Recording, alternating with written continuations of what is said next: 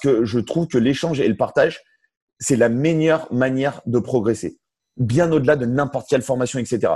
Pour moi, c'est la, la vraie formation euh, en temps réel. Donc pour moi, partager, c'est aussi rendre ce que les autres ont pu partager, euh, ont pu me partager et ont pu m'apprendre.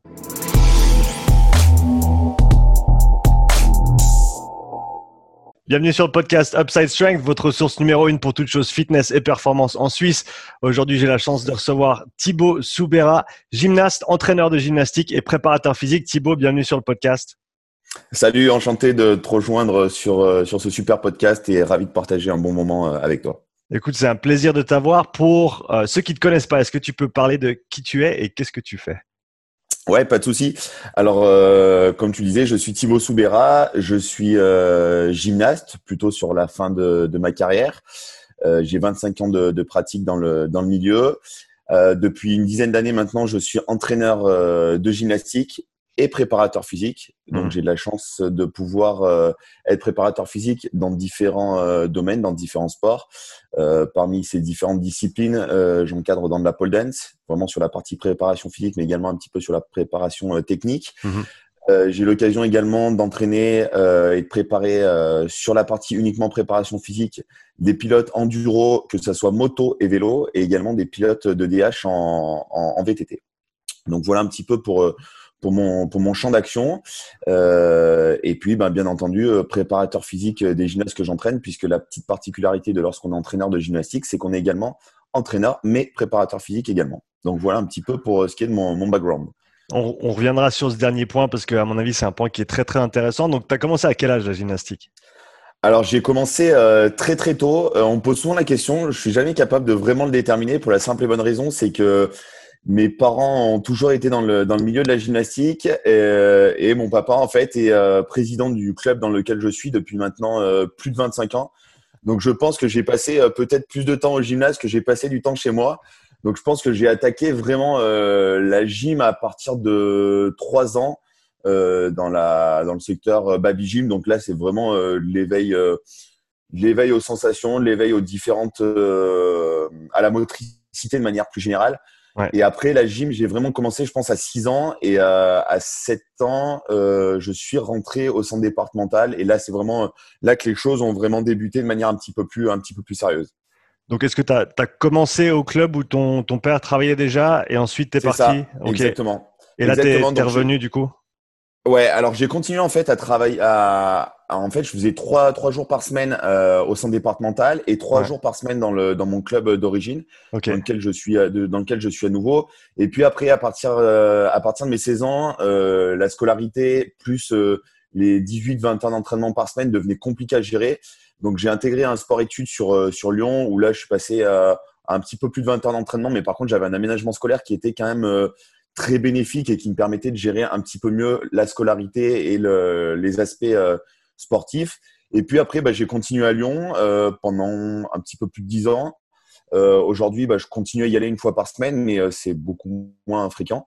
J'ai continué donc du, coup mes études sur Lyon et puis et puis après une fois que j'ai fini mes études et que j'ai décidé, c'était c'était un, un, choix volontaire de retourner de retourner dans ma structure de dans ma structure d'enfance euh, mon papa étant toujours au, au club euh, et puis étant donné, étant donné que c'était le club de mes débuts et où il y avait beaucoup de choses à mettre en place, et ben j'ai décidé mmh. d'y retourner pour, euh, pour faire évoluer la structure et puis pour rendre un petit peu ce que cette structure m'avait permis de, de, de, de, faire par la suite dans le, dans le milieu de la gymnastique. Est-ce que, est que ton père a toujours été président du club ou est-ce qu'il a été lui-même gymnaste, entraîneur? Quel a été son parcours? Alors c'est un petit peu la particularité. Mon père n'a jamais fait de, de, gym vraiment de manière. Euh, bah voilà, il en a fait à l'école, mais il a, il a jamais fait de la gym en club. Ouais. Euh, par contre, euh, par contre, ma mère a pratiqué la gymnastique. Et puis, ben, mon père étant toujours, a toujours été très sportif, il s'est pris de passion pour pour la gym. Ma mère encadrait, et puis mon père, ben, il a suivi un petit peu le truc. Et après, voilà, il, il se trouve que bah, il, est, il, est, resté dans le milieu de la gym et euh, c'est un milieu qui l'a qui l'a qui l'a passionné, il s'est formé, etc. Et puis euh, puis bah voilà, aujourd'hui il, il, mène la structure euh, de, de, de main de maître depuis depuis 25 depuis un peu plus de 25 ans. Ok, donc depuis même tes débuts, il était déjà président quand. quand exactement, toi, exactement, ouais, ouais, exactement.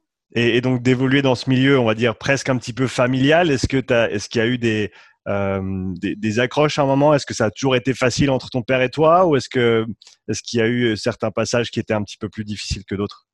Alors, euh, ta question est super intéressante et en plus de ça, ça permettra de, de, pouvoir faire un, des ponts avec, euh, avec la suite de notre discussion, je pense.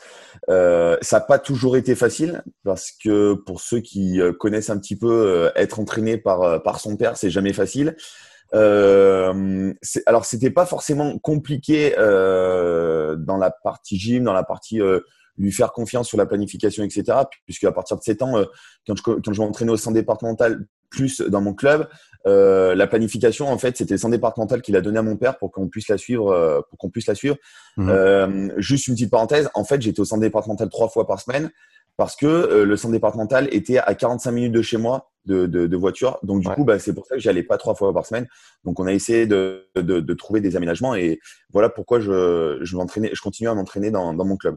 Mmh. pour revenir à la question, c'était pas forcément facile tous les jours dans le sens où lorsque on sortait du gymnase, bah, si c'était pas forcément super bien passé, et ben on rentrait à la maison et on parlait encore de gym et, euh, et ça des fois ça a été des choses qui ont été un petit peu compliquées à gérer. C'est qu'en fait on décrochait quasiment jamais. Et même encore à l'heure actuelle c'est encore un petit peu ça on rentre à la maison le, le sujet de discussion numéro un c'est le club c'est la gym c'est voilà c'est mais euh, donc des fois c'était un petit peu c'était un petit peu compliqué parce qu'il suffisait que ça se soit pas bien passé et on rentrait on remettait ça sur la table etc donc des fois c'était un petit peu compliqué compliqué d'arriver à, à, décrocher.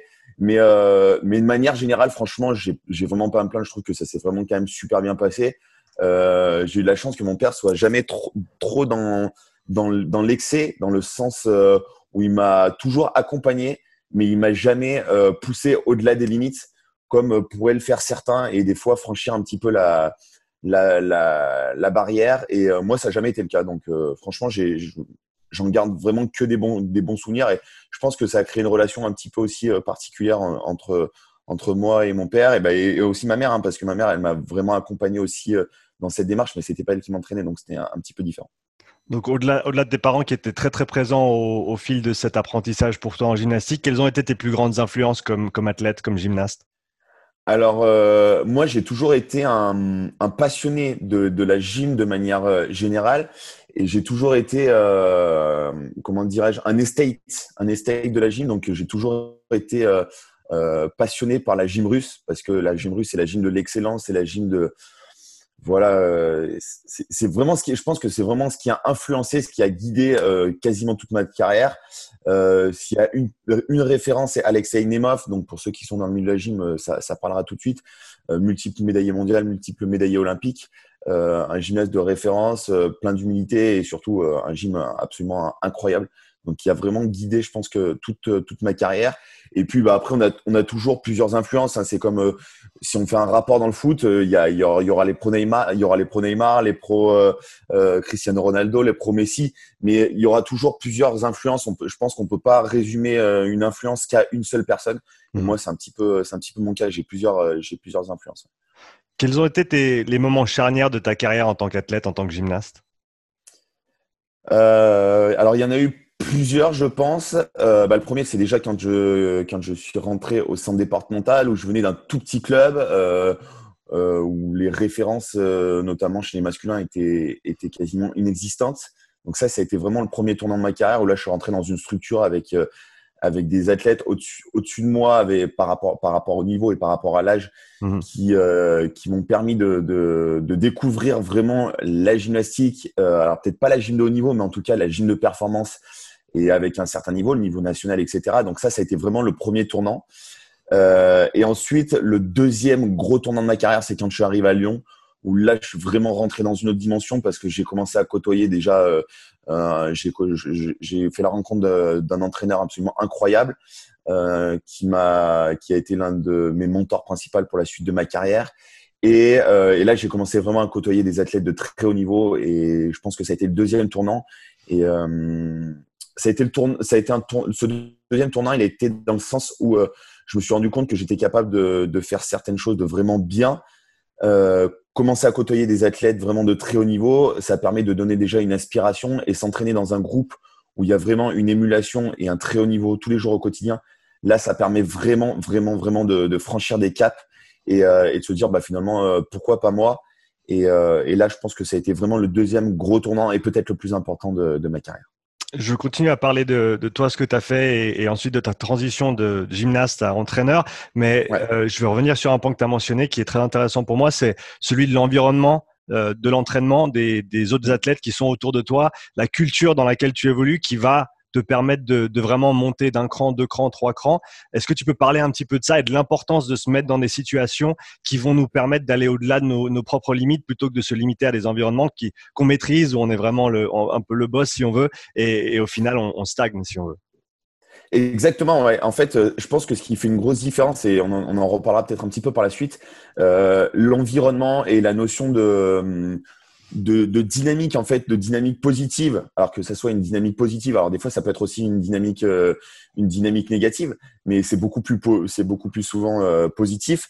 Euh, je pense que ouais, moi, ça m'a, en tout cas, ça m'a vraiment aidé parce que je suis quelqu'un qui marche énormément à, à, la motivation, à la stimulation, et je pense que ça a été vraiment quelque chose de très important quand je suis arrivé à Lyon. Je l'ai vraiment ressenti, et le fait d'être dans une, dans une dans une structure où le niveau est tellement important et où il y a tellement une dynamique de la performance et, euh, et la culture du résultat, parce que mhm. ça, je pense que c'est vraiment très intéressant.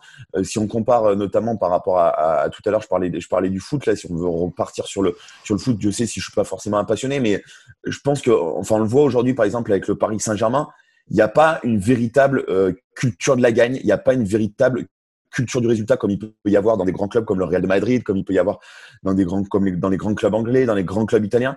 Et on, on voit qu'aujourd'hui c'est un facteur limitant. Et moi je pense que ça aurait été un facteur limitant si j'avais pas euh, eu l'occasion justement d'être dans une structure de très haut niveau. Donc je pense que oui, ça a une influence euh, capitale dans la performance d'être entouré de gens euh, qui sont tous les jours à la recherche de la performance. Et en plus de ça, moi je pense que dans la structure dans laquelle je suis arrivé à Lyon, euh, j'ai eu la chance d'avoir euh, des, des, entraîneurs qui étaient dans, qui nous ont appris cette culture-là et qui tous les jours, tous les jours, tous les jours nous ont maintenus dans cette culture-là. Parce que c'est très facile hein, après de lâcher. Hein. C'est très facile de voilà de divaguer, de partir à droite à gauche. Mais quand tous les jours on vous rappelle à l'ordre en vous disant tu es ici, tu sais pourquoi tu es là et tu dois performer tous les jours. Tous les jours, euh, tous les jours où tu mets les pieds dans le gymnase, tu dois performer, tu dois donner le meilleur de toi-même euh, ouais, c'est ça, ça, change vraiment, vraiment la donne. Et euh, je pense qu'on en reparlera tout à l'heure, mais en tout cas, moi, c'est ce que j'essaye d'inculquer à mes athlètes, euh, cette culture de, de l'entraînement, cette culture de l'effort. Et aujourd'hui, moi, je me rends compte que ça a été vraiment, vraiment ultra bénéfique parce que c'est quelque chose que je peux transférer dans mon métier au quotidien. Et c'est quelque chose, en tout cas, que j'essaye d'inculquer aux, aux, athlètes que je peux, que je peux encadrer. Donc, comme on l'a dit au début et tu l'as mentionné plusieurs fois, tu es non seulement gymnaste, mais aussi entraîneur de gymnastique et préparateur physique. Exactement. Comment est-ce que cette transition s'est passée de athlète à coach? Ça s'est fait de manière euh, assez assez naturelle dans le sens où j'ai toujours euh, toujours aimé euh, l'entraînement, j'ai toujours aimé essayer de guider les autres en fait. Même dans, dans les équipes dans lesquelles j'ai été, j'ai toujours eu un petit peu un rôle de de leader, de meneur. Euh, mais là, enfin, la, notion de, de, de, devenir entraîneur a toujours existé, je pense, euh, en moi. Après, j'ai passé mon bac, après avoir passé mon bac, en fait, j'ai fait deux ans d'école de commerce parce que ça m'intéressait vraiment aussi. Euh, et puis qu'on était vraiment dans la culture de il faut faire des études, etc. Et puis en fait, je me suis rendu compte au bout de deux ans d'école de commerce que non, euh, ma, ma, vie allait se passer dans l'entraînement. Donc, ben, comme euh, comme beaucoup, j'ai passé j'ai passé mon, mon, mon, brevet professionnel d'entraîneur gym avec le plusieurs diplômes tels que le monitorat, etc. Et puis après, je me suis vraiment rendu compte que voilà, ma, carrière, elle était tracée, elle était là-dedans. Euh, donc la transition s'est fait euh, de manière assez, euh, assez naturelle et assez, assez évidente en fait. Est-ce que tu peux parler un petit peu de l'évolution de tes croyances et tes pratiques dans la gymnastique au fil de ta carrière, en passant d'athlète où tu as commencé très jeune, ensuite mm. coach, euh, entraîneur de gymnastique, préparateur physique. Et quelles sont les, les, choses principales qui ont changé pour toi, que tu voyais peut-être comme bénéfiques au début et que par la suite tu as changé d'avis? Ouais, alors euh, comme je disais, j'ai eu euh, durant ma carrière, j'ai eu trois entraîneurs et, euh, et après il y, a y a eu des y a eu des personnes aussi autour euh, périphériques qui ont permis d'influencer un petit peu ma, ma vision des choses, ma manière de, de faire, d'interréagir dans, dans ma pratique et aussi après dans, la, dans ma pratique en tant qu'entraîneur. Euh, j'ai eu un premier entraîneur qui était assez, euh, assez directif, assez, euh, assez euh, dur, qui été, qui a été même très dur.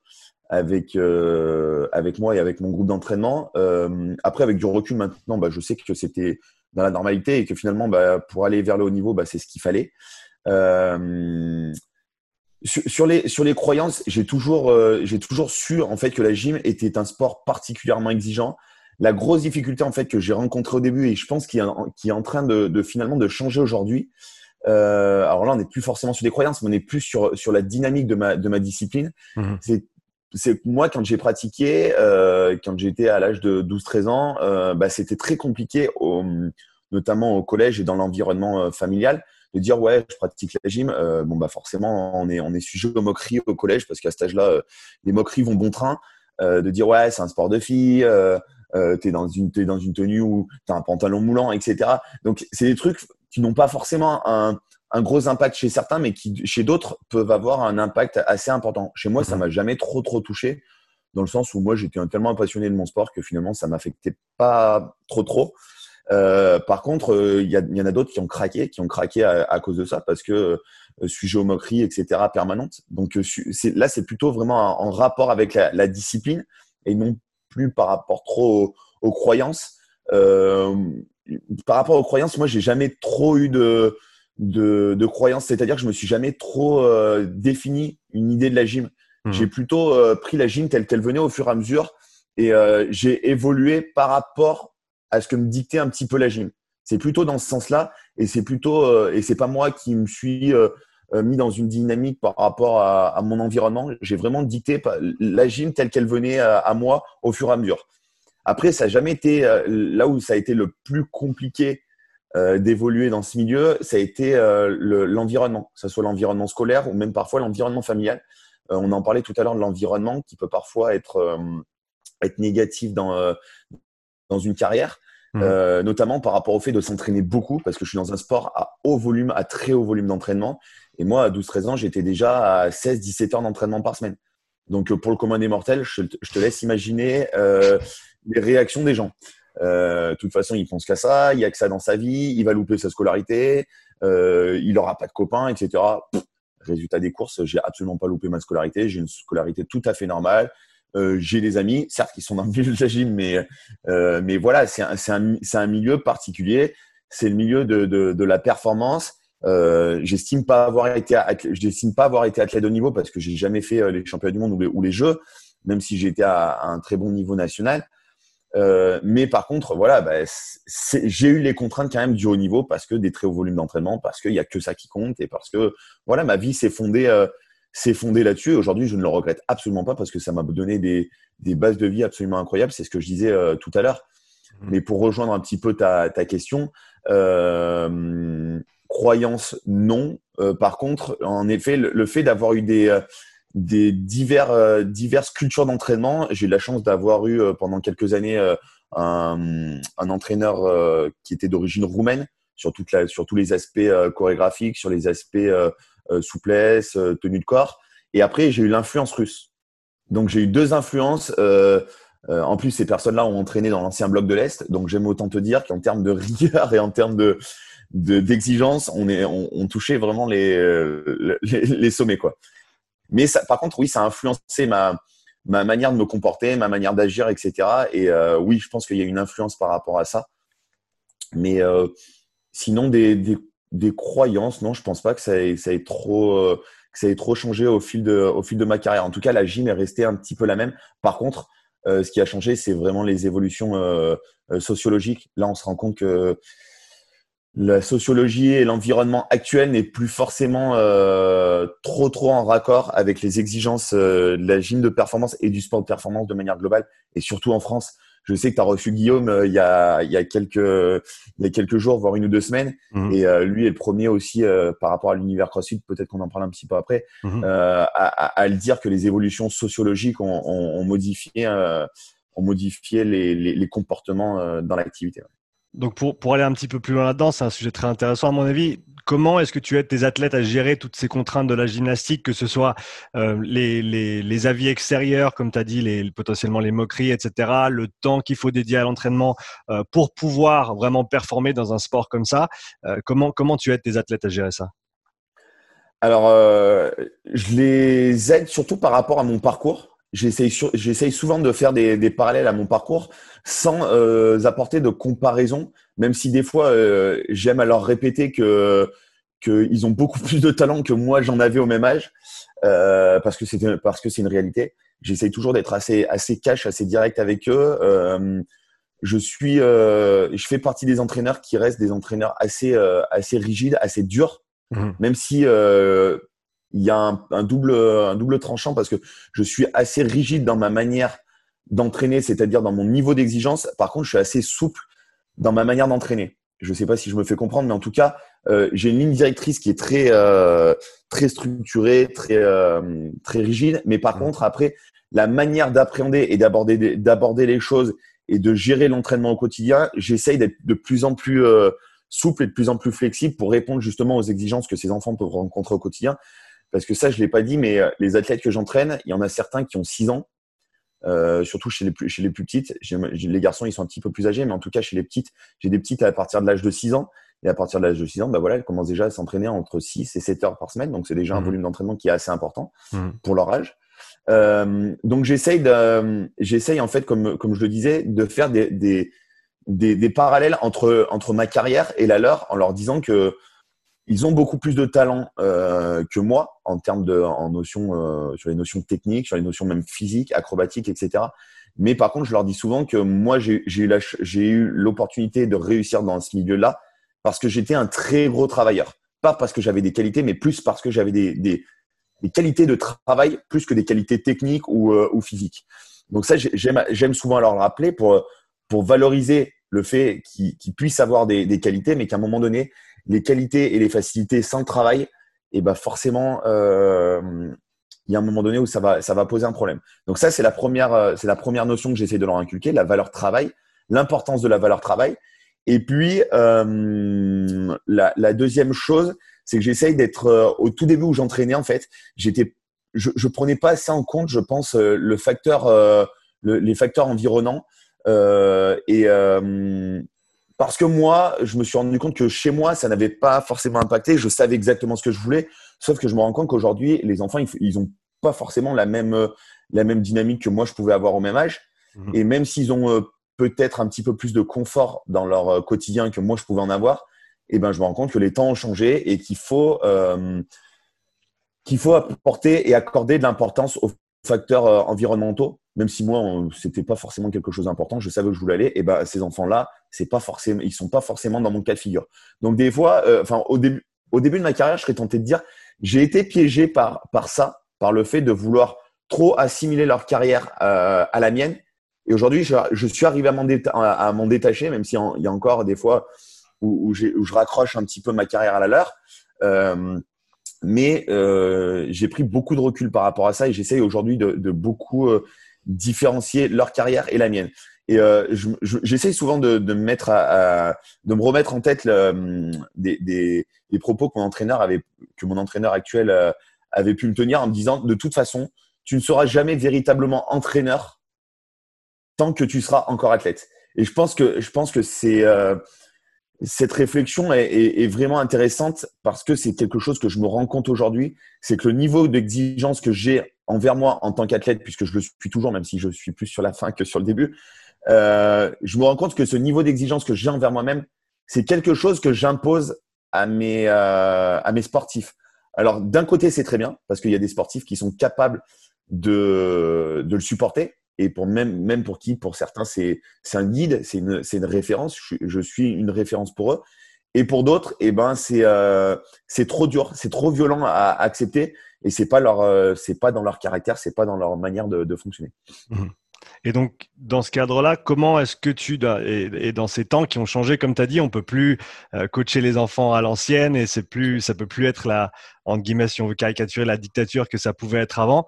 Comment est-ce qu'en 2020, tu instaures une culture de performance tout en prenant en compte, comme tu as dit, tous ces facteurs environnementaux, les différentes personnalités à, qui tu as affaire avec les enfants, des enfants très jeunes aussi parfois. Euh, comment tu gères tout ça?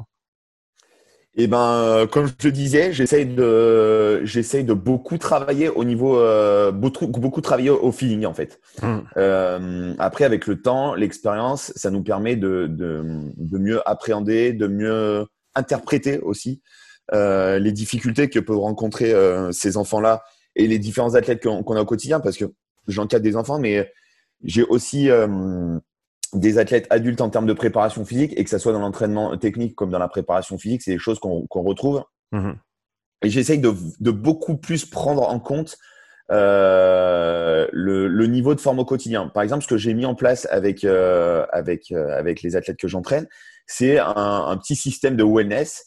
En fait, en leur demandant chaque jour de remplir, ils ont un petit fichier à remplir mmh. dans lequel ils doivent, ils doivent noter plusieurs facteurs. parmi ces facteurs, on a le facteur sommeil, s'ils ont, eu, s'ils ont un sommeil qui est, qui est correct. Mmh. donc chaque jour d'entraînement, ils doivent remplir ce, ce, petit, ce petit document. Euh, leur, leur, niveau de sommeil, leur niveau de fatigue du jour, leur niveau d'humeur, parce qu'on sait que l'humeur aussi est très fluctuant et j'en reparlerai un petit peu plus euh, par la suite. Euh, je peux déjà en donner certaines pistes à l'instant. Oui, C'est notamment, notamment, chez les filles, à partir de 13, 14, 15 ans, quand on commence à avoir le système hormonal qui commence à se mettre en place, notamment le système quand elles commencent à avoir leurs règles, mmh. ben, là on sait que les humeurs vont être plus fluctuantes chez certaines. Donc, il va y avoir des jours euh, où ça va être plus compliqué à gérer, d'autres où ça sera un petit peu plus facile. Euh, et le dernier facteur, c'est le facteur de stress aussi, que je prends en compte parce qu'on se rend compte que euh, sur certaines périodes scolaires, les enfants sont plus stressés dans des périodes d'évaluation, dans des périodes d'examen. Mmh. on se rend compte que ce facteur-là a une grosse influence sur le, sur le niveau de performance. Et donc, du coup, ces, ces différents paramètres, j'essaie de, de m'en servir pour mettre en place ma dynamique d'entraînement. Euh, alors, je m'en sers pas forcément toujours sur l'instant T de ces facteurs, même si ça me permet de guider quand elles ont rempli leur, leur petit fichier, je vais jeter un coup d'œil. Mais euh, ça permet, ça m'a permis de, de, mettre en place certaines choses en dans le dans le dans le moyen et long terme euh, pour la simple et bonne raison, c'est que ça, ça fait, ce, ce, ce, document, ça fait 3-4 ans que je l'ai mis en place à l'entraînement. Mhm. Et aujourd'hui, ça me permet d'avoir des tendances. J'ai mis en fait des courbes en place, j'en ai, ai, tiré des, quelques petites statistiques, même si c'est des statistiques euh, relativement simples et, euh, et qui peuvent être, euh, bon, qui ne seront pas forcément toujours, euh, toujours justes, mais en tout cas qui donnent une véritable tendance. Et je me suis rendu compte que tous les athlètes avait relativement une courbe similaire avec des mmh. niveaux de fatigue qui arrivaient au même moment. Et du coup, ça m'a permis de, de me dire à tel moment, on sait qu'il y a des niveaux de fatigue qui vont être plus importants dans la saison. Donc, on va euh, décharger un petit peu la charge d'entraînement. On va être peut-être plus sur la technique à ce moment-là. Sur d'autres périodes, on va être, on va mettre un petit peu plus l'accent sur le sur la partie physique. Donc là, ça va jouer vraiment sur la sur la programmation et ça me permet d'avoir une programmation qui est de plus en plus euh, pertinente et qui colle de plus en plus à la réalité de terrain. Parce qu'après, il y a toujours l'aspect, euh, ce qu'on voit en formation. Euh, je sais que tu as longuement échangé, euh, as longuement échangé aussi avec Guillaume et, et je le rejoins complètement sur, euh, sur ce qu'on peut voir en formation et puis après la réalité de terrain qui n'a parfois absolument rien à voir. Mmh. dans la gym, des fois, on a, on a tendance à aller faire des, des, beaucoup de stages en structure de haut niveau, mais on se rend compte que la réalité de la structure de haut niveau en termes d'organisation et la réalité du petit club comme moi, euh, euh, dans, dans, la réalité dans laquelle moi je peux être, ça n'a absolument rien à voir. Ça n'a absolument rien à voir. Et même sur les facteurs euh, psychologiques, physiologiques, bah, ce qu'on voit en, en, en, formation, ça ne colle pas forcément toujours à la réalité terrain, même si ça donne une tendance. Mmh. Donc voilà un petit peu sur quoi j'essaye de, de jouer. Je vais revenir sur un point que tu as mentionné, notamment les, les, cycles hormonaux pour, euh, pour les filles avec qui tu travailles à partir de, de, de ces 12, 13, 14 ans. Euh, Est-ce que tu arrives à avoir une, assez de confiance avec tes athlètes pour, pour avoir une conversation ouverte là-dessus? Est-ce que c'est au travers du questionnaire? Euh, Comment est-ce que tu as instauré ce, ce, cet échange qui, à mon avis, est très très important je, je, veux dire, je fais pareil avec, avec mes clientes aussi, avec qui je travaille. Quand c'est, je sais qu'il y a 5, 10 jours dans le mois où on va peut-être pas avoir les mêmes niveaux d'énergie, il va falloir adapter l'entraînement. Et je pense qu'instaurer une, une atmosphère de confiance euh, autour de ça est très très important pour qu'elles se sentent assez à l'aise pour en parler justement euh, et pas juste le, le cacher parce qu'il n'y a pas de raison de le cacher. Donc, comment est-ce que toi, tu gères ce sujet un petit peu sensible? Alors c'est un sujet extrêmement intéressant et euh, qui est parfois euh, assez compliqué à gérer pour euh, pour les entraîneurs mmh. et d'autant plus que quand on est un entraîneur euh, masculin pour entraîner euh, des, des féminines c'est pas forcément toujours évident. alors moi c'est assez c'est assez simple. Je suis quelqu'un de relativement cash et j'essaie de beaucoup dédramatiser sur le ton de sur le ton de la rigolade mmh. et je leur fais très vite comprendre en fait que je sais ce que c'est. J'ai eu une sœur euh, j'ai eu des copines aussi et qu'à un moment donné, et eh ben, c'est des choses qui sont complètement naturelles et que je sais ce que ça implique sur l'organisme. Donc, euh, bah, forcément, euh, les, les, premières fois, les premières règles, etc., bah, des fois, c'est, forcément toujours un petit peu délicat à aborder, mais je leur fais très vite comprendre que je sais ce que c'est, je suis au courant, je sais que ça peut arriver, etc. Et mmh. j'essaye de très vite dédramatiser. Euh, et ça marche relativement bien. Lorsqu'on dédramatise assez rapidement, elles savent qu'il y a un moment en fait où à l'entraînement, euh, quand je suis entraîneur, je suis entraîneur. J'ai une certaine attitude, j'ai une, certaine exigence, etc. Mais elles me connaissent aussi euh, à côté, dans, dans, la vie à côté, et elles savent que j'adore rigoler, j'adore être dans la déconne. Elles savent que, par contre, quand on est à l'entraînement, ça déconne pas. On est là, c'est mon boulot. Je suis là pour les encadrer. On est là pour, pour booster. Et euh, mmh. même si voilà, ça n'empêche pas qu'il y ait des moments un peu plus relax à l'entraînement. Mais en tout cas, elles savent qu'à côté de l'entraînement, elles me connaissent à côté de l'entraînement et elles savent qu'on peut discuter à côté de l'entraînement. Euh, et ça, c'est relatif, ça, c'est très important. Ça fait partie aussi du métier d'entraîneur mmh. et c'est ce que beaucoup de gens ont du mal à comprendre et même les parents ont du mal à comprendre en se disant, euh, mais tu as une relation qui est ultra particulière. Des fois, on a l'impression euh, euh que, que tu es un petit peu le, deuxième, le deuxième papa, etc. Mais c'est normal, c'est des enfants des fois que je vois plus que leurs parents dans une semaine. Si on mmh. prend la, la, semaine du lundi au vendredi, il y a des athlètes que je vois plus que leurs parents. Donc forcément que j'ai une influence qui est absolument énorme. Et si on n'arrive pas à établir un, lien de confiance euh, fort, c'est compliqué. C'est compliqué et ça, ça permet vraiment de mener à la performance. Les athlètes que, qui ont que, que, que j'ai pu amener vraiment à un bon niveau et qui ont, qui ont eu un gros niveau de performance, c'est des athlètes avec qui euh, j'avais un niveau de confiance euh, qui était réciproque hein, d'ailleurs, euh, qui était euh, bien au-delà de la norme et avec qui j'avais créé une relation d'affect vraiment euh, très très importante. cette relation d'affect, elle ne peut pas se lier avec tout le monde. Ça, c'est quelque chose que certains entraîneurs ont un petit peu du mal à accepter. Et dans le sens où il y a des enfants qui ont besoin d'énormément d'affect, mais cet affect, on ne pourra pas l'apporter à, tout le monde en fait. Mmh. Et, et, ça, c'est vraiment particulier et il faut l'accepter. Il y a des athlètes avec qui on peut avoir un affect extrêmement fort et c'est ce qui nous permettra d'aller vers la performance et d'autres avec qui ça sera compliqué. Pour rejoindre ce que tu, ce que tu me demandais, ce que tu me posais comme question tout à l'heure, euh, moi, par exemple, je sais que j'ai un lien d'affect avec mon entraîneur qui est absolument énorme. C'était très compliqué au début parce que moi, je suis quelqu'un qui marche énormément à l'affectif. Et au début de ma carrière, quand je suis arrivé à Lyon, pendant euh, 3-4 mois, j'ai été livré, mais totalement à moi-même. Mais c'était totalement volontaire de sa part. Mmh. Et au bout de 3 mois, il m'a dit, OK, gars, c'est bon, tu as fait, tu m'as, as fait tes, as fait tes preuves, tu m'as montré que tu étais un bonhomme. Ok, on va pouvoir travailler ensemble. Par contre, à partir de ce moment-là, jusqu'au jour où finalement j'ai eu un petit peu son respect en tant qu'athlète, il s'est coulé dix ans. Mmh. Dix ans. Donc, c'est-à-dire qu'il y a, il y a un ou deux ans maintenant, il m'a dit euh, Ok, aujourd'hui, je pense, aujourd'hui, j'ai un véritable respect pour ce que tu as fait dans, dans, dans, ta carrière gymnique et pour ce que tu es devenu. Il, était, il y avait finalement un sentiment de fierté par rapport euh, aux valeurs qu'il avait essayé de m'inculquer, de se dire, OK, finalement, j'ai réussi ma mission. Aujourd'hui, tu es quelqu'un de bien, je sais, je sais ce que tu as fait, je respecte ton parcours en tant que sportif, en tant qu'homme et en tant que professionnel. Et pourtant, je sais si au début, euh, ça, a été, ça a été très compliqué quand j'ai commencé à entraîner parce que j'étais vraiment sous le feu des critiques parce qu'il était tellement critique avec mon travail et c'était tant mieux. Et c'était tant mieux. Je le remercie aujourd'hui d'avoir été tellement critique et de m'avoir vraiment euh, poussé dans mes retranchements parce que ça m'a augmenté, ça a augmenté mon niveau d'exigence en tant qu'entraîneur, en tant qu'athlète et en tant que, en tant qu'homme au quotidien.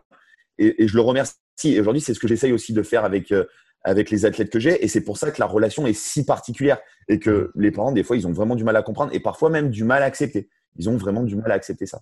Ouais, c'est intéressant, c'est un point que je voulais aborder avec toi, donc c'est bien que tu, tu l'amènes. Euh, L'importance d'avoir confiance en son coach euh, mm. donc au sens large, pas nécessairement juste dans la gymnastique, mais, mais quand, on, quand on est dans, dans un sport. Euh, est-ce que tu peux parler un petit peu plus de ça?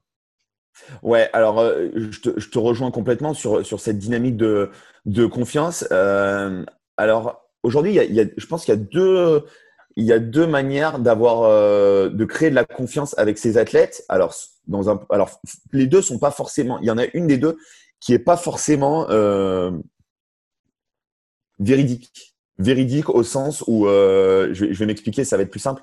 Euh, la, première, la première notion, c'est lorsqu'on a été athlète, qu'on a un certain palmarès, qu'on a un certain, un certain aura dans sa, dans sa discipline, ça permet déjà de créer de la confiance. Euh, avoir quelqu'un qui a réussi, qui a, qui a, qui a eu du résultat, bah, ça permet déjà d'être un premier gage de confiance. mais cette vision-là est aussi un peu perverse dans le sens où ce n'est pas parce qu'on a été bon athlète qu'on sera forcément un bon entraîneur. J'ai vu un post là ces jours-ci sur Instagram très drôle qui disait est-ce que euh, vous confieriez vos dents à quelqu'un qui a une jolie dentition? Bah non, pas forcément. Donc ça, ça, remet en perspective. C'est pas parce qu'on a une jolie dentition qu'on va savoir soigner des dents. Et ben c'est un petit peu la même chose. C'est pas parce qu'on a été bon athlète qu'on sera bon entraîneur. Et à côté de ça, il y a des, il y a des athlètes, des entraîneurs, pardon, qui n'ont pas forcément été des super athlètes. Moi, j'estime pas avoir été un, un, un excellent athlète, même si j'ai eu une bonne carrière. Je suis, je suis très fier de la carrière que, que j'ai eue et j'ai eu mes petits résultats. Et, et aujourd'hui, j'en suis très fier. Euh, j'ai pas été un, athlète de très haut niveau, euh, mais il se trouve qu'il y a des athlètes qui ont été à un niveau inférieur au mien et qui aujourd'hui sont d'excellents entraîneurs parce que c'est des passionnés de l'entraînement. Et mmh. ça, j'y reviendrai, la passion de l'entraînement plus que la passion de son sport, ça c'est véritablement important. Mmh. Euh, donc ça, ça permet déjà de mettre une première euh, autorité naturelle, entre guillemets. Mmh. Et après, il y a, euh, il y a le, le, résultat en tant qu'entraîneur ce qu'on a fait en tant qu'entraîneur. Ça, c'est la deuxième chose qui permet d'asseoir un petit peu un niveau de, de, de, confiance et de se dire ouais, ok, le gars, il a eu des résultats avec ses athlètes. Ok, je pense que je peux lui faire confiance. Moi, ça a été mmh. un des facteurs importants quand je suis arrivé à Lyon.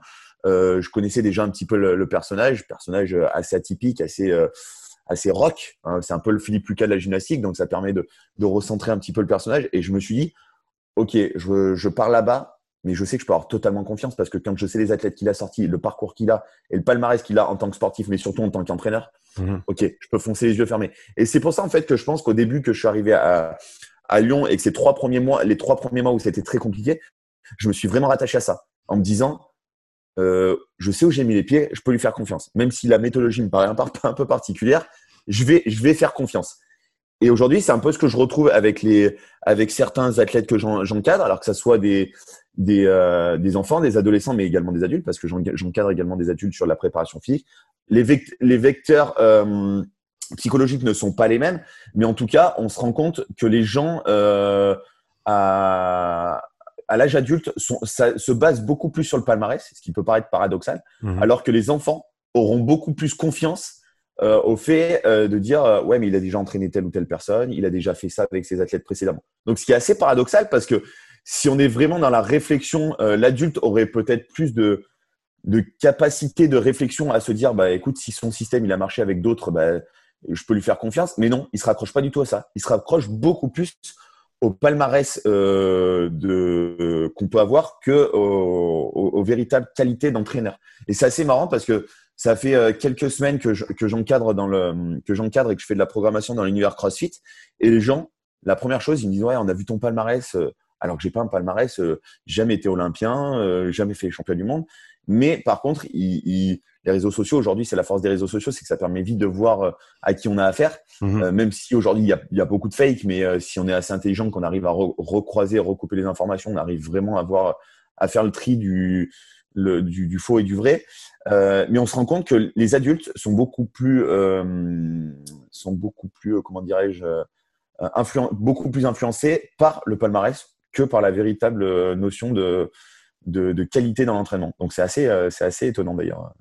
C'est très très intéressant comme point parce que je, te rejoins. C'est c'est comme si les et je, je, caractérise un petit peu, enfin je généralise un petit peu, mais c'est vrai que les coachs en tant que coach, des fois, on, se dit ah ouais, il faut que je montre ce que je peux faire pour montrer que je vaux quelque chose en mhm. tant que coach, alors qu'en fait, non, c'est pas c'est pas comme ça que ça marche. Comme tu as dit, c'est être athlète et être coach, c'est deux, deux choses qui sont différentes. Euh, ça veut pas dire que tu es bon dans l'un parce que tu es, bon dans l'autre et, vice versa. Tu penses que ça vient d'où cette euh, un petit peu cette déconnexion entre si on veut la réalité où les coachs pensent qu'en fait pour montrer qu'ils sont bons comme coach, il faut qu'ils montrent qu'ils sont capables de faire des choses en tant qu'athlète qui, en fait, n'est pas nécessairement lié. Bah, enfin, moi, moi, je pense que j'ai été un, enfin, alors, ça, c'est, pour le coup, c'est, euh, c'est, mon avis et qui n'engage que moi. Euh, moi, je pense que j'ai été un petit peu, euh, je vais dire victime de ça. Mmh. C'est qu'en fait, au début, au début, qu'on commence et lorsqu'on a des choses à prouver, eh ben, on essaye toujours de mettre en avant euh, bah, son palmarès, comme tu disais, hein, son palmarès, qui on est, euh, le fait de, de, vouloir euh, toujours montrer son travail. Moi, aujourd'hui, j'adore.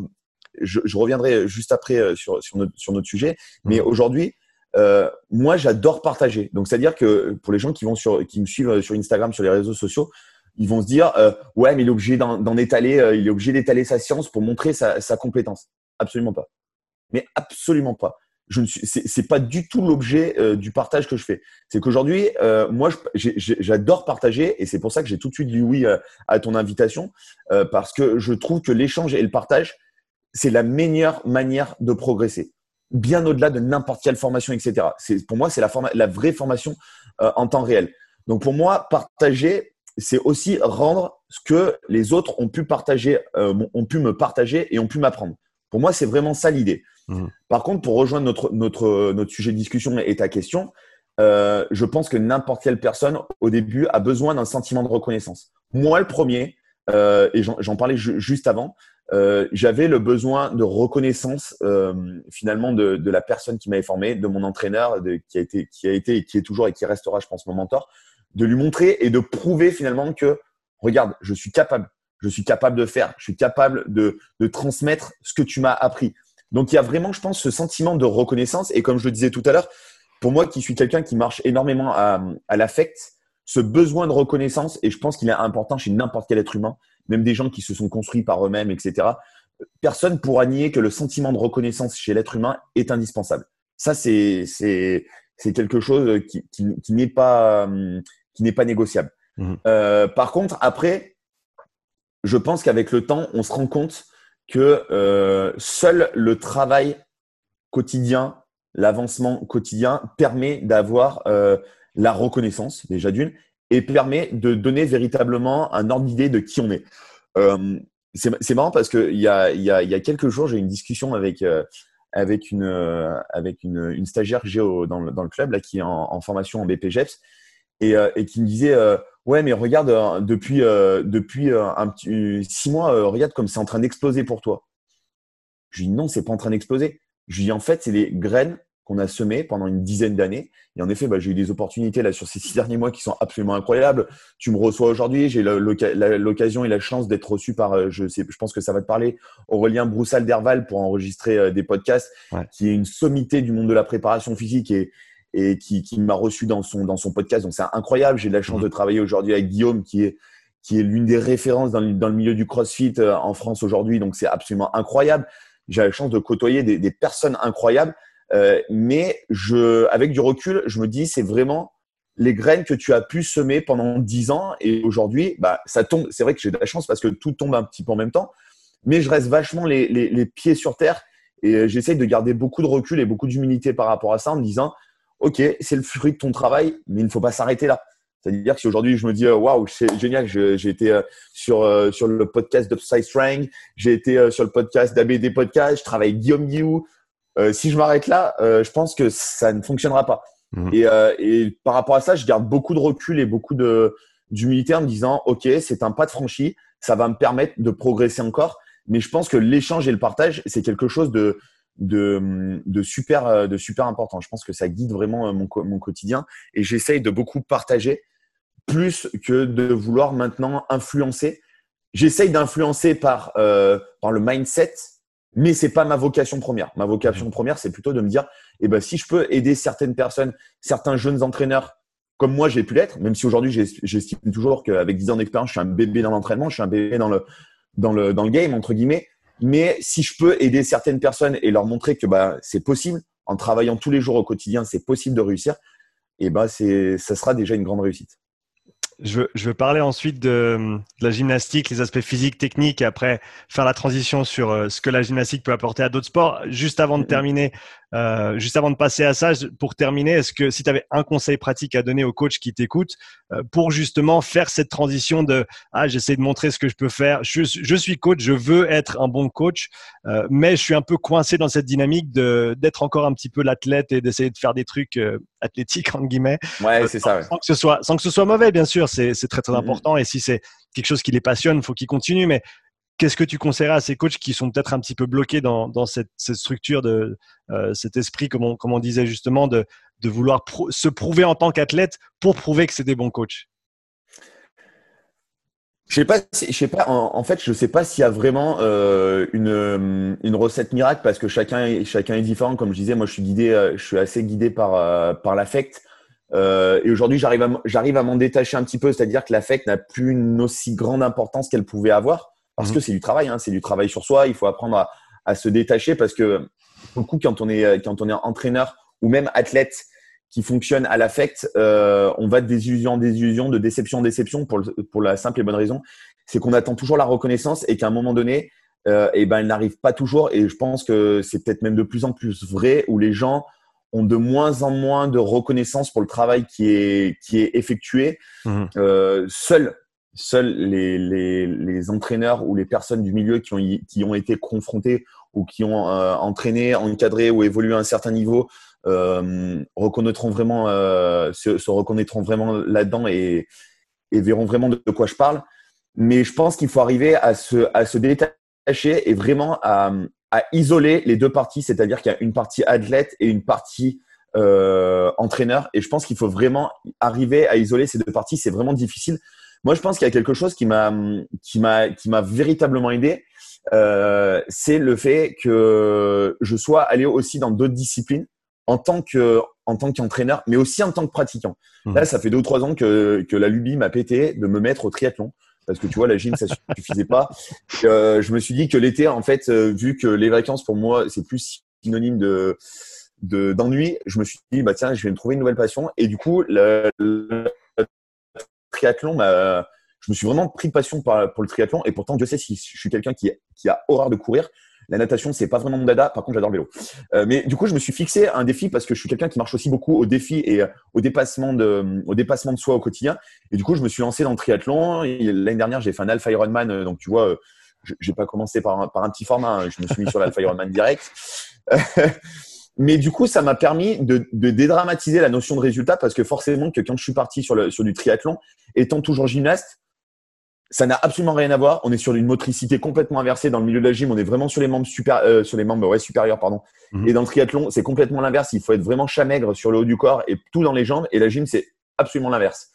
Donc forcément que quand je suis arrivé dans le triathlon, j'avais pas du tout pour objectif de performer, mais plus de d'arriver à, à, trouver des limites, d'arriver aussi à, à analyser, voir une autre méthodologie d'entraînement qui m'a énormément servi dans le, pour le pour la gym. Mhm. Et euh, du coup, ça m'a permis de me détacher de la notion de résultat en fait. C'est-à-dire que quand je suis arrivé sur, sur le triathlon, et euh, notamment avec ce défi de, de l'Alpha Ironman, je me suis dit, le défi, ça va être de finir la course. Je me mets absolument pas de barrière de temps. Euh, je m'étais fixé un petit objectif, mais vraiment, euh, voilà, question de se fixer un objectif. Mais euh, l'objectif, c'était surtout de franchir la ligne d'arrivée. Mmh. Et du coup, de faire euh, une compétition, de faire une course, de se préparer avec juste un objectif de finir la compétition, finir l'événement, et ben ça m'a permis de me détacher de la notion du résultat. Et ça, je dois dire que ça m'a vraiment énormément aidé. Et tous ceux qui me connaissent bien, avant la course, ils me disent alors euh, les temps, les chronos, la place, etc. Je dis mais déjà la place dans le triathlon, c'est déjà hyper anecdotique parce que ça dépend de la start list, ça dépend de plein de choses. Euh, le deuxième, le deuxième euh, facteur, c'est que je ne connaissais absolument pas ce, cet univers-là. Donc, euh, j'étais un peu, j'étais pas à l'abri d'une crevaison, j'étais pas à l'abri d'un coup de bambou, d'une mauvaise gestion de la nutrition, etc. Il se trouve que bah, j'avais bien travaillé en entraînement. J'ai fait une préparation très très courte sur trois mois. Donc, mmh. autant dire que trois mois pour préparer un Alpha Ironman, c'est quand même assez short. Après, bon, bah, j'avais des, j'avais des, quand même des qualités physiques sur le haut du corps qui m'ont aidé sur le, sur la partie natation, sur la partie vélo vu que je suis quelqu'un de relativement souple et de, de, de, de, plutôt, de plutôt bien en gainage, et ben sur la partie euh, vélo euh, et tenir la position aéro pendant trois heures, ça m'a absolument pas posé de problème. Mhm. Après, sur la course à pied, ça a été un petit peu plus compliqué. Mais euh, pareil, ça m'a permis de découvrir aussi d'autres manières de m'entraîner et ça m'a permis de, même sur des choses, comme je disais, sur la course à pied où j'étais pas forcément un passionné, d'apprendre à aimer m'entraîner sur une discipline que j'aimais pas forcément. Donc ça, ça a été, un, ça a été aussi une, une belle révélation. Mais pour en revenir à, à ce dont on parlait, euh, ça m'a permis de me détacher vraiment, vraiment, vraiment de la notion de résultat et plus de, de la pratique, de la pratique euh, par passion et de dire je vais aller découvrir quelque chose de nouveau. Et ça aussi, je pense que c'est hyper important si on peut, si on peut le dire à, euh, s'il y a des coachs qui nous écoutent, c'est d'arriver euh, justement à aller aussi chercher dans d'autres disciplines. Parce qu'on se rend compte, enfin moi venant du milieu de la gym, je me rends compte que c'est un milieu qui est extrêmement fermé puisque comme je le disais tout à l'heure, on est entraîneur mais on est également préparateur physique. Mmh beaucoup ne, ne vont pas chercher ailleurs. Moi, je suis un passionné de, de sport en général avant d'être un passionné de la gym. Et ça, on en parlera, je pense, un petit peu après. Je suis surtout un passionné de l'entraînement avant d'être un passionné de ma discipline. Et ça, je pense que c'est hyper important si le jour où on est préparateur physique, d'être passionné par l'environnement sportif et par la préparation physique de manière générale avant d'être passionné par la préparation physique. Je sais que Guillaume en a parlé la semaine dernière et là, je fais juste une petite parenthèse. Mhm. Il y a beaucoup de gens, par exemple, qui ouvrent des salles de CrossFit parce que c'est des passionnés du CrossFit, mais qui ne sont pas passionnés de l'entraînement. Donc, ces personnes-là, il y a très forte chance pour qu'elles soient vouées à l'échec. Parce mhm. qu'à un moment donné, la passion, elle va forcément diminuer. Ou, ou je serais tenté de dire, au bout de 20 ans, euh, peut-être qu'ils seront toujours passionnés, mais il y en a beaucoup qui ne le seront plus.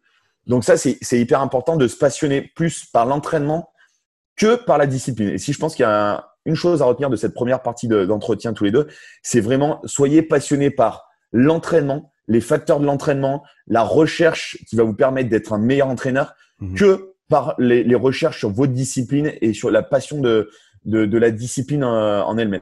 Donc ça, je pense que c'est un facteur qui est hyper important et que les, les coachs qui nous écoutent doivent, euh, doivent retenir. En tout cas, à mon sens, encore une fois, j'ai pas du tout la science infuse, mais c'est en, tout cas ce qui, moi, m'a permis de, de, de, de, réussir, de réussir, entre guillemets, et de, de, de, continuer à progresser et qui me permettra de continuer à progresser, c'est toujours aller chercher plus loin. Tu vois, là, aujourd'hui, euh, par exemple, dans, le, dans, dans, dans la gym, dans l'entraînement, euh, j'ai été au contact de Guillaume, on a mis en place un programme. Euh, mes petites, je les fais squatter quatre fois par semaine. Mmh. Alors que c'était c'était pas du tout pensable. Il y, a un, il y a un an et demi, tu m'aurais dit ouais, on va faire squatter tes petites. J'aurais dit c'est bon, hein, rentre chez toi. Euh, mes petites les faire squatter, c'est absolument pensable. Aujourd'hui, bah, je me suis rendu compte que squatter, squatter cul par terre notamment, pieds nus, sans ceinture, sans rien, et ben ça pouvait avoir un rôle éducatif dans leur apprentissage moteur mmh. et même dans le développement des, des, des, des qualités euh, d'explosivité, des qualités de force, qui pouvait être extrêmement intéressant.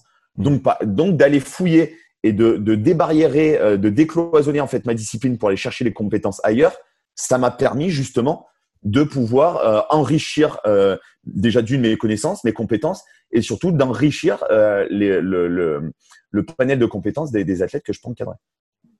Donc c'est parfait, ça fait le pont sur notre deuxième partie de conversation. On va se focaliser sur la, la gym en tant que discipline physique, technique, etc. Euh, comme tu as dit, une des particularités en tant que, que coach de gymnastique, c'est que tu es aussi prépa physique, gymnastique, euh, parce que c'est un peu tout dedans, comme, comme le coach d'altéro, il est aussi coach de prépa physique en altéro. Ah euh, donc est-ce que tu peux parler un petit peu de cette dynamique, ce qui est très intéressant pour moi, parce que on, on retrouve souvent dans d'autres sports, par exemple des sports collectifs, où il y a, il y a un grand détachement en fait entre le, coach de sport, euh, technique tactique, et le préparateur mmh. physique, qui des fois crée des, tensions. Des tensions du fait que ben, peut-être que le prépa physique il comprend pas assez bien le sport et, vice versa peut-être que le coach euh, sportif comprend comprend pas assez bien l'aspect de la préparation physique. Donc est-ce que tu peux donner un peu ta perspective sur ces choses-là vis-à-vis de la gym? Exactement. Bah, tu vois, ça, en plus, c'est, euh, ça tombe vraiment bien parce que ça a été le, ça a été le sujet d'un de nos podcasts euh, avec, euh, avec Aurélien Broussal, qui m'a envoyé les, les previews pour que, pour que je lui donne mon avis. Euh, et ça rejoint parfaitement cette, cette discussion. Aujourd'hui, la particularité un petit peu de l'entraîneur de, de gymnastique. Alors, on le retrouve dans, dans certaines disciplines, mais c'est, c'est, c'est vraiment un film où l'entraîneur, en effet, est, est préparateur physique. Mmh pourquoi, euh, pourquoi beaucoup d'entraîneurs de terrain sont confrontés à être entraîneurs, mais également préparateurs physiques? Euh, Pour la simple et bonne raison, euh, c'est que je pense qu'il y a déjà un, l'environnement économique qui fait qu'on ne peut pas forcément s'attacher les, services d'un préparateur physique.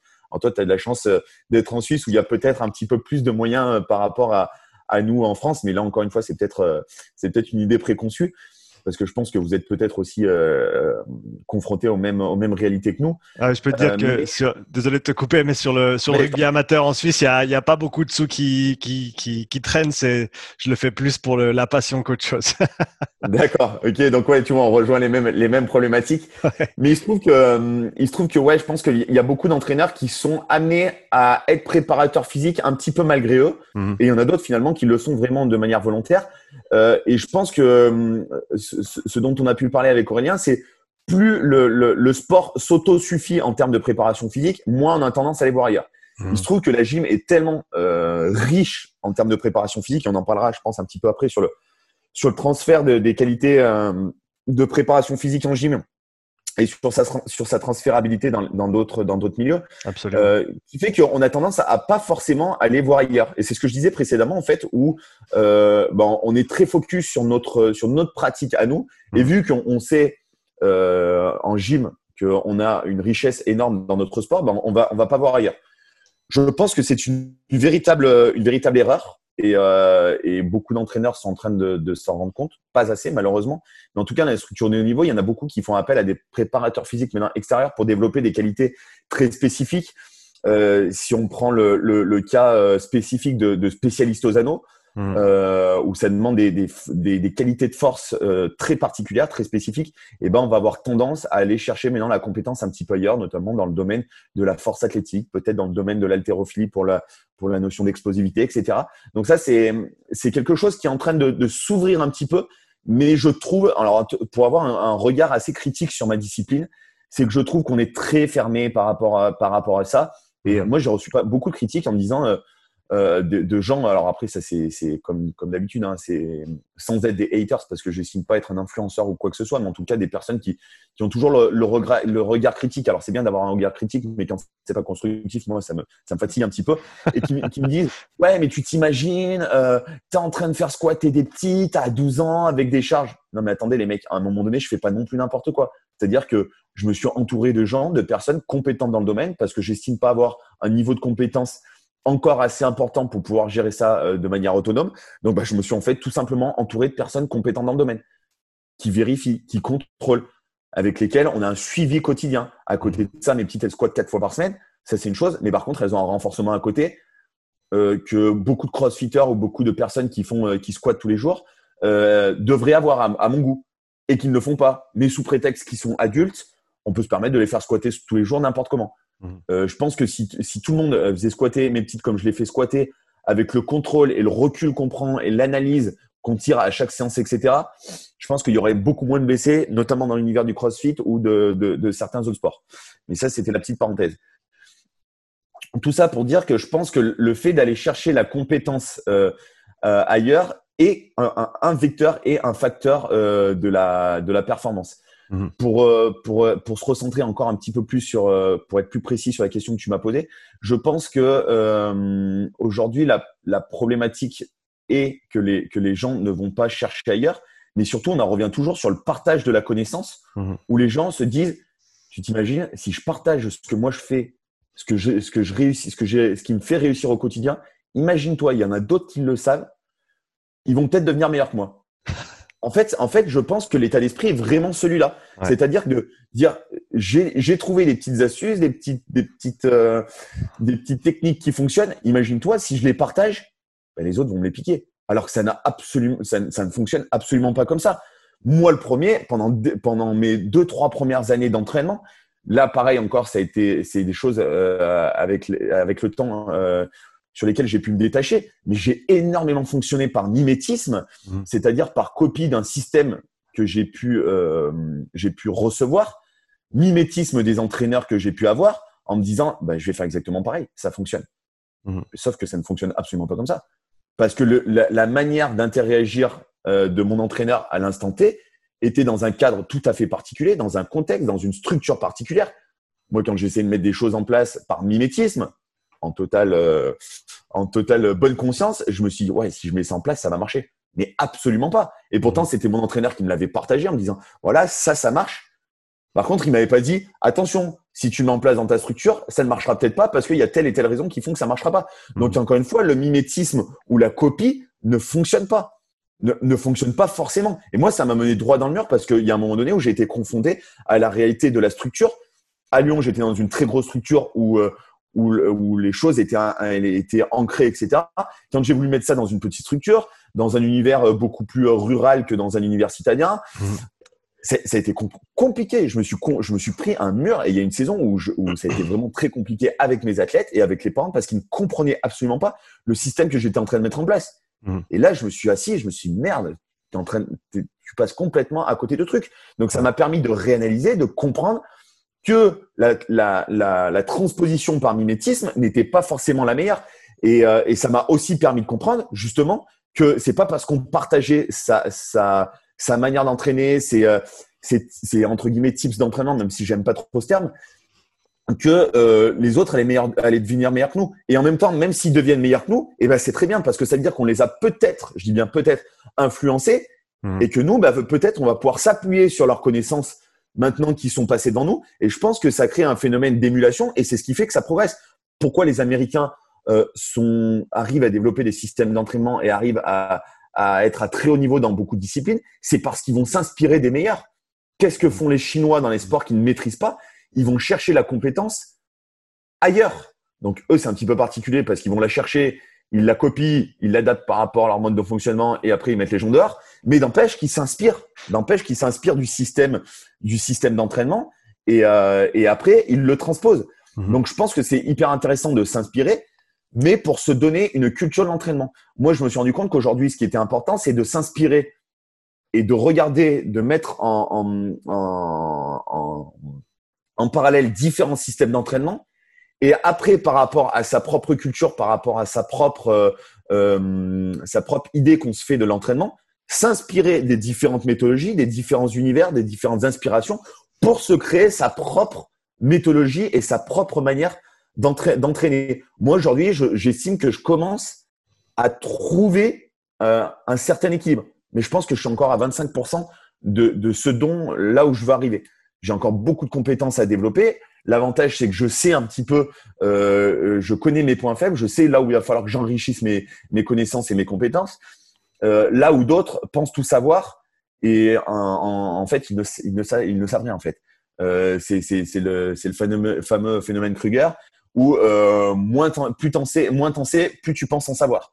Mmh. Euh, L'avantage, c'est que moi, j'essaye d'avoir du recul et comme beaucoup d'entraîneurs, et je me rends compte qu'en fait, il faut arriver à avoir ce, ce, ce, cette autocritique parce que si on n'a pas ce niveau d'autocritique, euh, et ben ça devient compliqué, on se renferme, on devient un peu aigri et après on a l'impression de, de, tout connaître alors qu'en fait on, on connaît rien du tout quoi. Donc il faut toujours remettre en perspective son travail et je pense que ça c'est une phrase aussi que je retiens de, de, de, de mon entraîneur euh, Fred qui, qui me dit souvent, qui, qui dit souvent, qui m'a qui souvent dit n'oublie pas que c'est ça n'est jamais la fin, mais c'est toujours un éternel une éternelle continuation de, de une éternelle continuité pardon de ce qu'on fait où je lui disais, parce qu'un jour, je lui avais posé la question en lui disant, euh, ça, va être compliqué quand tu finis avec une génération de recommencer avec une nouvelle.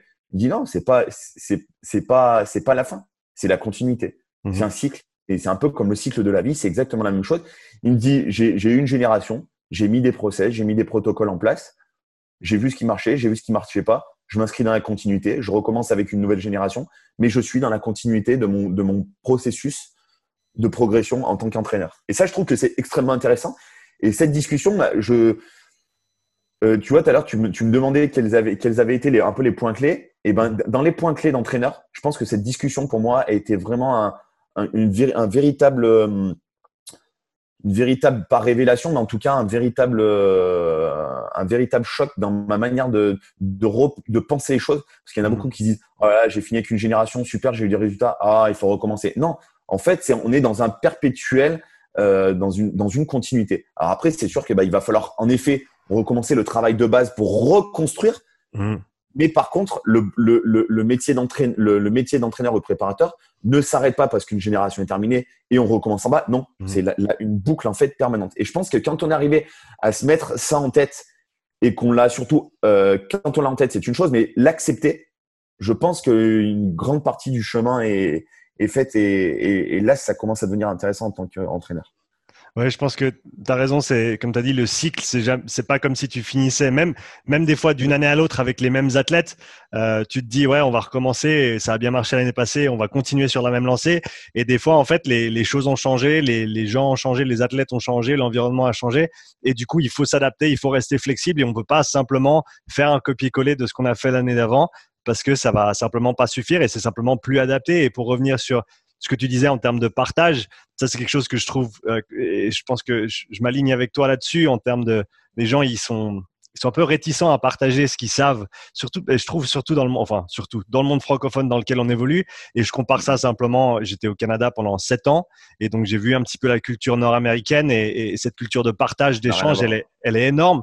Et, et je pense, comme tu as dit, les gens se limitent parce qu'ils disent ah ouais, mais si moi je, si moi je dis ce que je, ce que je sais, après je, je vais, après par exemple, je vais perdre des clients parce que d'autres coachs vont savoir la même chose que moi, etc.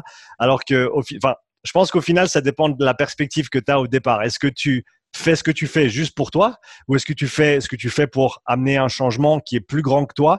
Est-ce que et, si c'est le cas, tu sais que tu pourras jamais coacher tout le monde parce que déjà t'as pas le temps et deux, ben ça marchera pas avec tout le monde quoi qu'il arrive. Donc autant essayer de faire passer ces informations euh, à d'autres coachs, d'autres gens compétents qui eux pourront à leur tour euh, faire le travail nécessaire pour faire un petit peu avancer la avancer la roue quoi.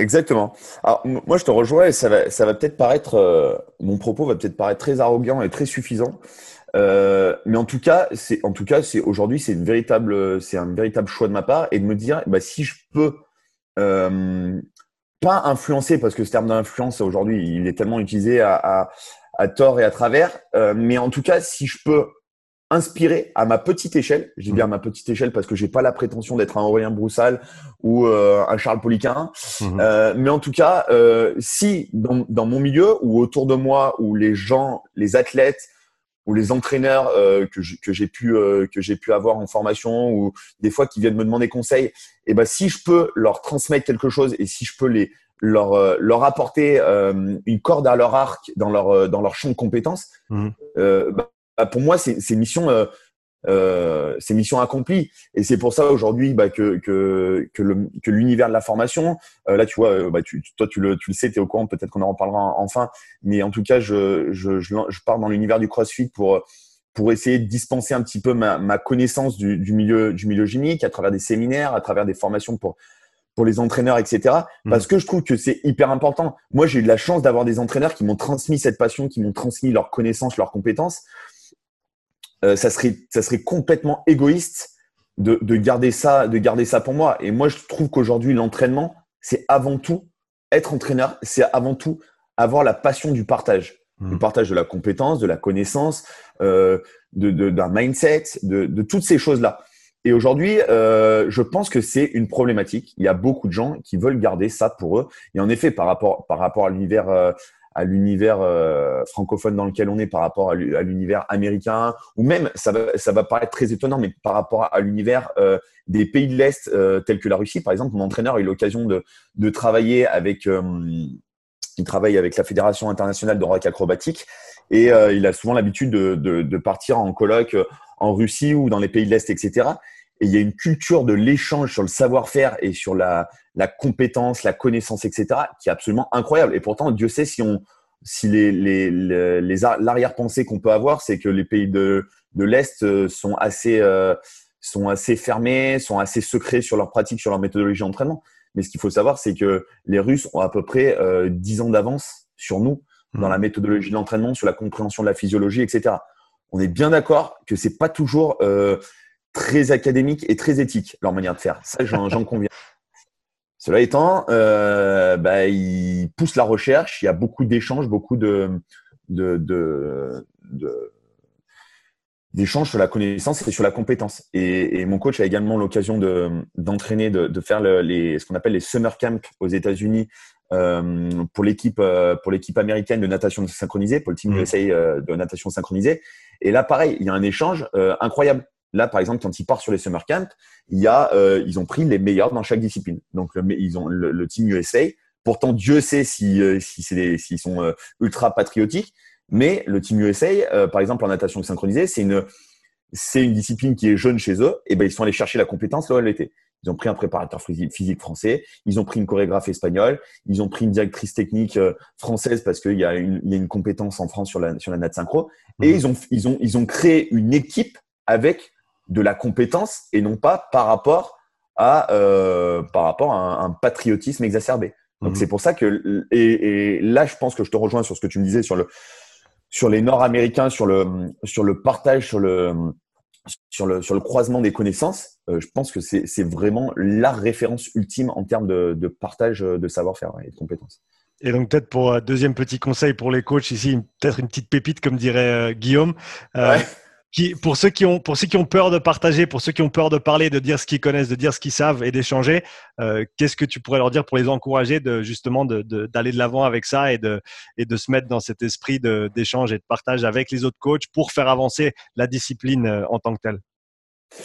Bah, je, pense que déjà, euh, ça leur permettra d'avoir un enrichissement sur le plan personnel. Déjà, de se dire, bah, j'ai peut-être contribué à l'évolution des, pratiques, à l'évolution de mon sport. Alors après, je pense qu'il faut rester modeste par rapport à ça. Hein. On aura, on n'a pas le, moi, comme je le dis, hein, j'ai pas j'ai pas l'intention de, révolutionner ma discipline, j'ai pas l'intention de tout révolutionner. En tout cas, si je peux amener une petite pierre à l'édifice, euh, comme on dit, hein, euh, Paris ne s'est pas construite en un jour.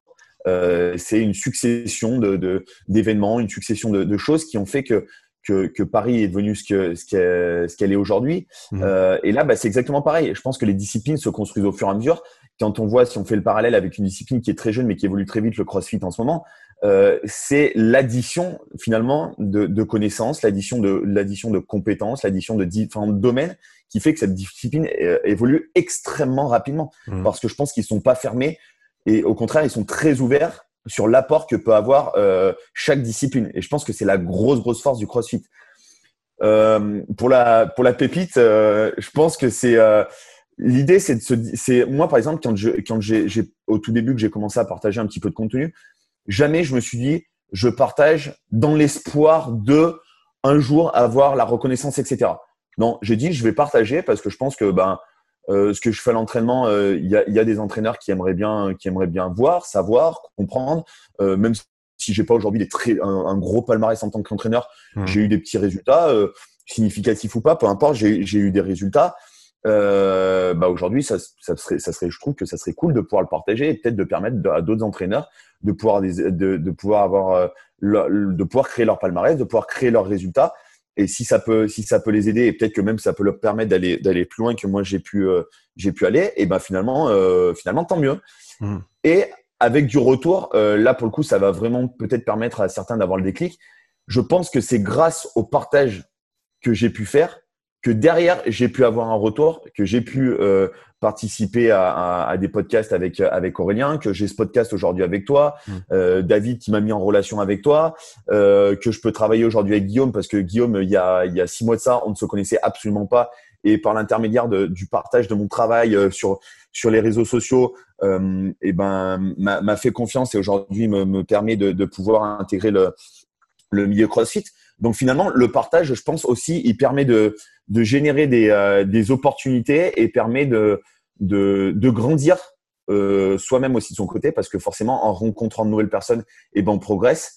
Ça permet de progresser intérieurement, mais ça permet aussi de pouvoir euh, aussi partager à nouveau plus de contenu et faire mmh. que son contenu soit euh, de plus en plus euh, visible. Et aujourd'hui, je pense que ça permet d'avoir du, du, du, crédit. Moi, j'ai des, des personnes là, que je suis en, en coaching qui m'ont dit euh, ouais euh, c'est génial aujourd'hui quand on voit euh, les, les, personnes que tu côtoies et que tu peux tu peux rencontrer bah c'est aussi gage de qualité de ton travail mmh. donc ça c'est ça pour moi c'est hyper important et c'est des choses auxquelles j'avais pas forcément pensé au début en partageant et, et même aujourd'hui je me dis finalement finalement c'est un peu c'est un peu incroyable de, de, de rencontrer des, des personnes du, du milieu aussi aussi que toi tu peux l'être, ou des, des Aurélien, des Guillaume, comme je disais. Euh, j'ai de la chance d'échanger ces derniers jours avec Olivier Bollier aussi, qui est une référence aussi dans le domaine de la préparation physique. Mhm. Euh, et je pense que si euh, j'avais pas partagé, et eh ben j'aurais peut-être pas eu toutes ces opportunités là. Donc je pense que le partage permet aussi de créer des opportunités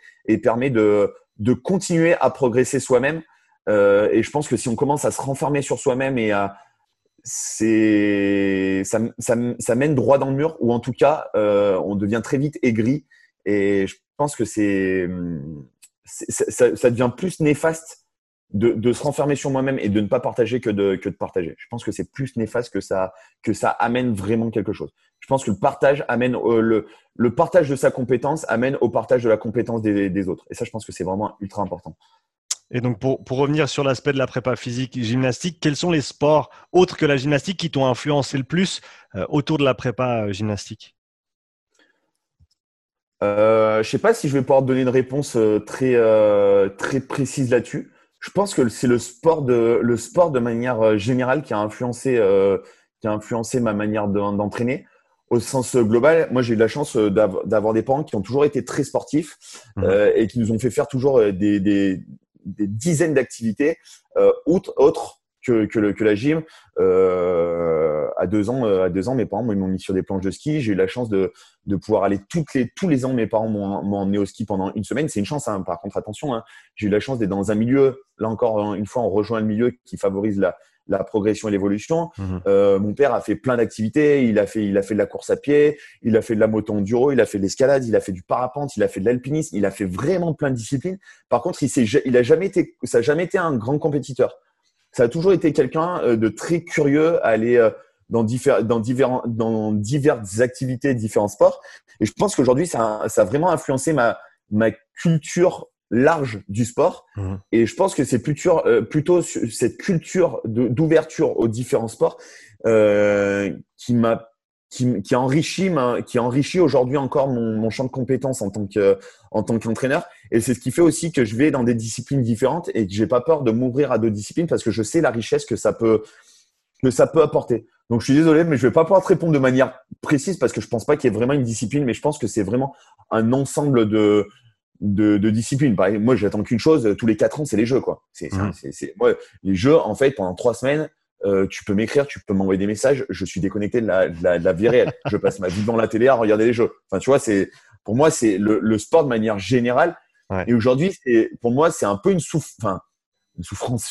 J'exagère dans mes propos, mais en tout cas, je trouve que c'est véritablement dommage que l'on puisse pas avoir accès assez facilement au sport, euh, que ça soit à la télé. Alors maintenant, on a de la chance par par l'intermédiaire des réseaux sociaux, ça nous rapproche de plus en plus des, grands champions qui nous partagent leur quotidien, etc. Heureusement, mmh, mmh. parce qu'aujourd'hui, je trouve ça dramatique qu'on soit obligé de payer, de payer même très cher pour avoir accès à de la diffusion d'événements sportifs, etc.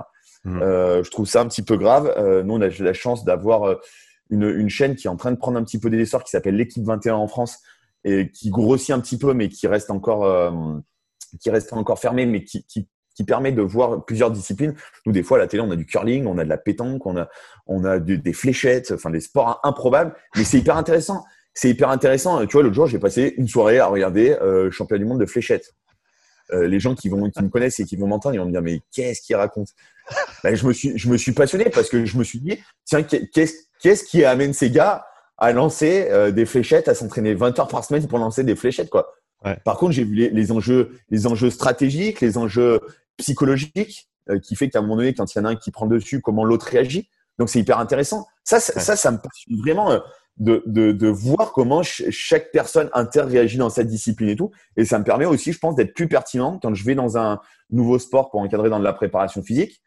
Et ben je me dis tiens ça, ça, se rapproche de telle discipline. Tiens, tu as, as, pratiqué telle discipline. Il y a, il y a des similitudes pas sur euh, sur tel et tel point. Donc je pense que c'est plus une, un enrichissement par le sport dans sa globalité que vraiment euh, des disciplines euh, spécifiques qui m'ont euh, qui m'ont vraiment influencé. Et tu vois, pour pour pour pour compléter ton propos, il y a un an et demi, tu m'aurais dit ouais, tu vas aller intervenir dans le CrossFit. Je t'aurais dit ouais, c'est ça, c'est ça. Je vais, aller, je vais intervenir dans le CrossFit. Parce qu'en fait, l'idée l'idée que j'avais en CrossFit, c'était les mecs qui soulevaient des barres à une vitesse pas possible, de la gym faite n'importe comment. donc, t'imagines, moi en, en puriste de la gymnastique, voir euh, les pull-ups, les, les muscle-ups tels que c'est fait en CrossFit, imagine même pas à quel point ça me faisait péter un plomb. Et puis je me suis dit, euh, au lieu d'être euh, au lieu d'être critique, bah, essaye de, de t'y intéresser plus, plus près, comme tu t'es intéressé finalement aux autres aux autres sports.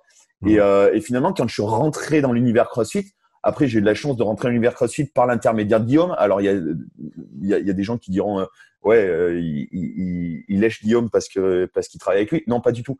C'est juste que je partage absolument à 200% sa manière de concevoir l'activité CrossFit. Et c'est que grâce à lui, j'ai su vraiment, j'ai vraiment eu une idée de ce que c'était vraiment le vrai CrossFit. Le CrossFit avec euh, ses enjeux de santé, ses enjeux de prévention, ses enjeux de, de, de bouger correctement, etc. Sauf que moi, j'avais la vision du CrossFit telle que je pouvais la voir, telle que je pouvais voir euh, sur les réseaux sociaux, à la télé ou euh, par l'intermédiaire des games. Voilà, pour moi, le CrossFit, c'était ça. Or, les games, c'est une des, des, des, expressions du CrossFit. Donc, en fait, je pense que tu vois, si, avait, si j'avais pas eu cet aspect curiosité et cette ouverture sur, euh, sur le sport de manière globale, je serais peut-être jamais au CrossFit, en fait. Donc, euh, donc du coup, le fait de s'y intéresser de plus près a vraiment apporté quelque chose, je pense, euh, à ma culture de, à ma culture de l'entraînement et à ma curiosité, en fait. Est-ce que tu penses qu'on est dans une ère où le CrossFit est en train de, se connecter, on dira, à la gymnastique en tant que discipline, comme elle l'a fait il y a quelques années avec l'haltérophilie, où on a vu, comme tu disais, les, les haltérophiles, mais peut-être les puristes qui disaient mais qu'est-ce qu'ils font par là-bas, etc. Alors que si tu regardes les, le nombre de membres, par exemple, des, des, des, des fédérations d'haltérophilie autour du monde, ça a explosé ces dernières années et c'est en grande partie euh, grâce, au CrossFit. Est-ce que tu, tu vois cette, euh, cette, cette, relation un petit peu euh, parallèle avec celle de la gymnastique?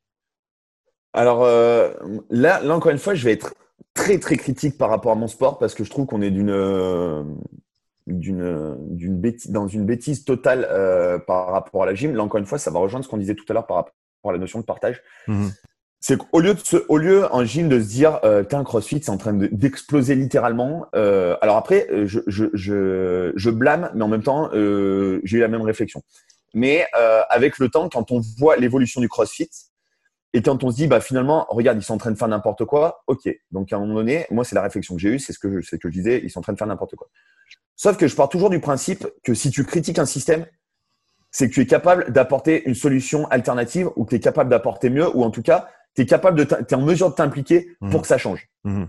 Donc c'est et, c'est ce qui fait aussi que je suis allé dans le CrossFit parce qu'à un moment donné, je me suis dit, toi qui dis toujours que la critique doit être constructive, ok, donc maintenant tu critiques, parfait. Puis l'opportunité fait que j'ai eu la chance de rencontrer Guillaume, que j'ai des collègues qui sont dans, le qui pratiquent le CrossFit, etc. Donc que j'ai aidé un petit peu.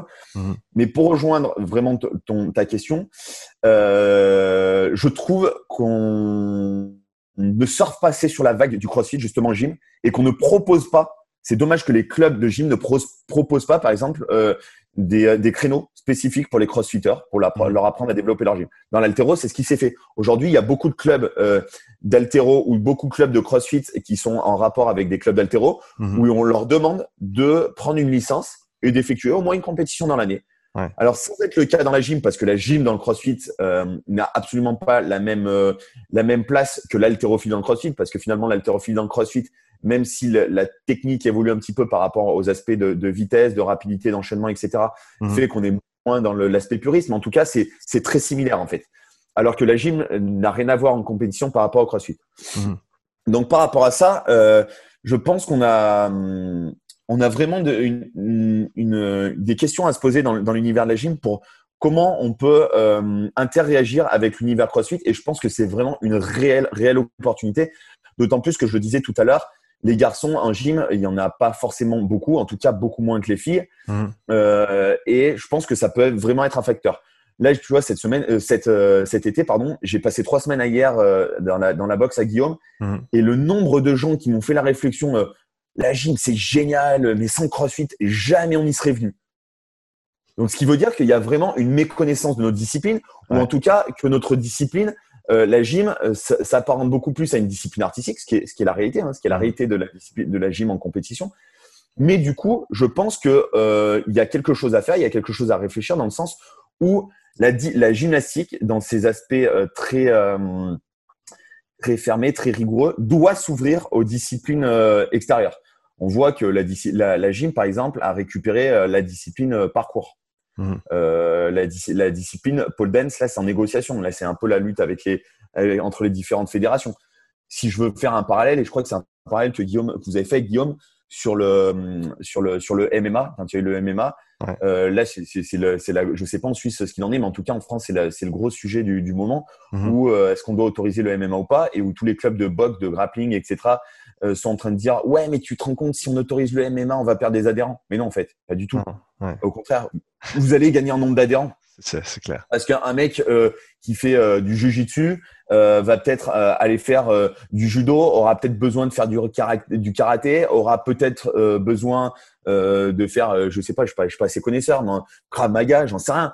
Mais sera sera obligé d'élargir son champ de compétences alors mhm. qu'il n'y serait pas allé juste dans sa pratique euh, de karatéka ou dans sa pratique de judo. Mais vu qu'il va se mettre au MMA, bah, il va être obligé de diversifier en fait ses activités. Donc on va toucher peut-être un public qui est euh, qui est nouveau. Donc je pense qu'il y a vraiment une question à se poser là-dessus sur euh, qu'est-ce que la gym aujourd'hui, comment on peut interagir avec l'univers l'univers et le milieu CrossFit.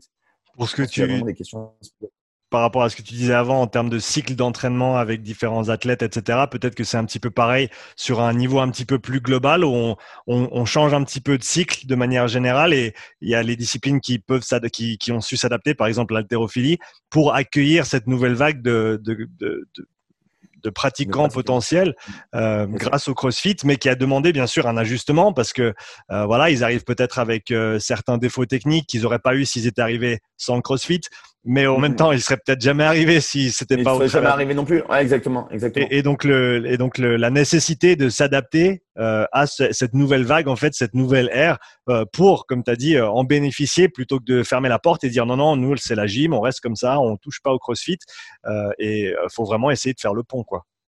Ouais, en fait, on, veut tellement pas. Je pense que le milieu de la gym est, est, tellement un milieu fermé où on veut tellement pas dénaturer notre discipline euh, parce que parce qu'il faut bien se, il faut bien se mettre en tête euh, qu'il y a des gens qui découvrent la gym, mais il faut pas oublier que la gym euh, est l'un est l'un des sports avec l'athlétisme les plus vieux de l'histoire du sport. C'est-à-dire que lors mmh. des premiers des premières Olympiades, des premiers entre guillemets Jeux olympiques, la gym existait déjà et pourtant ça remonte à l'Antiquité grecque. Mmh.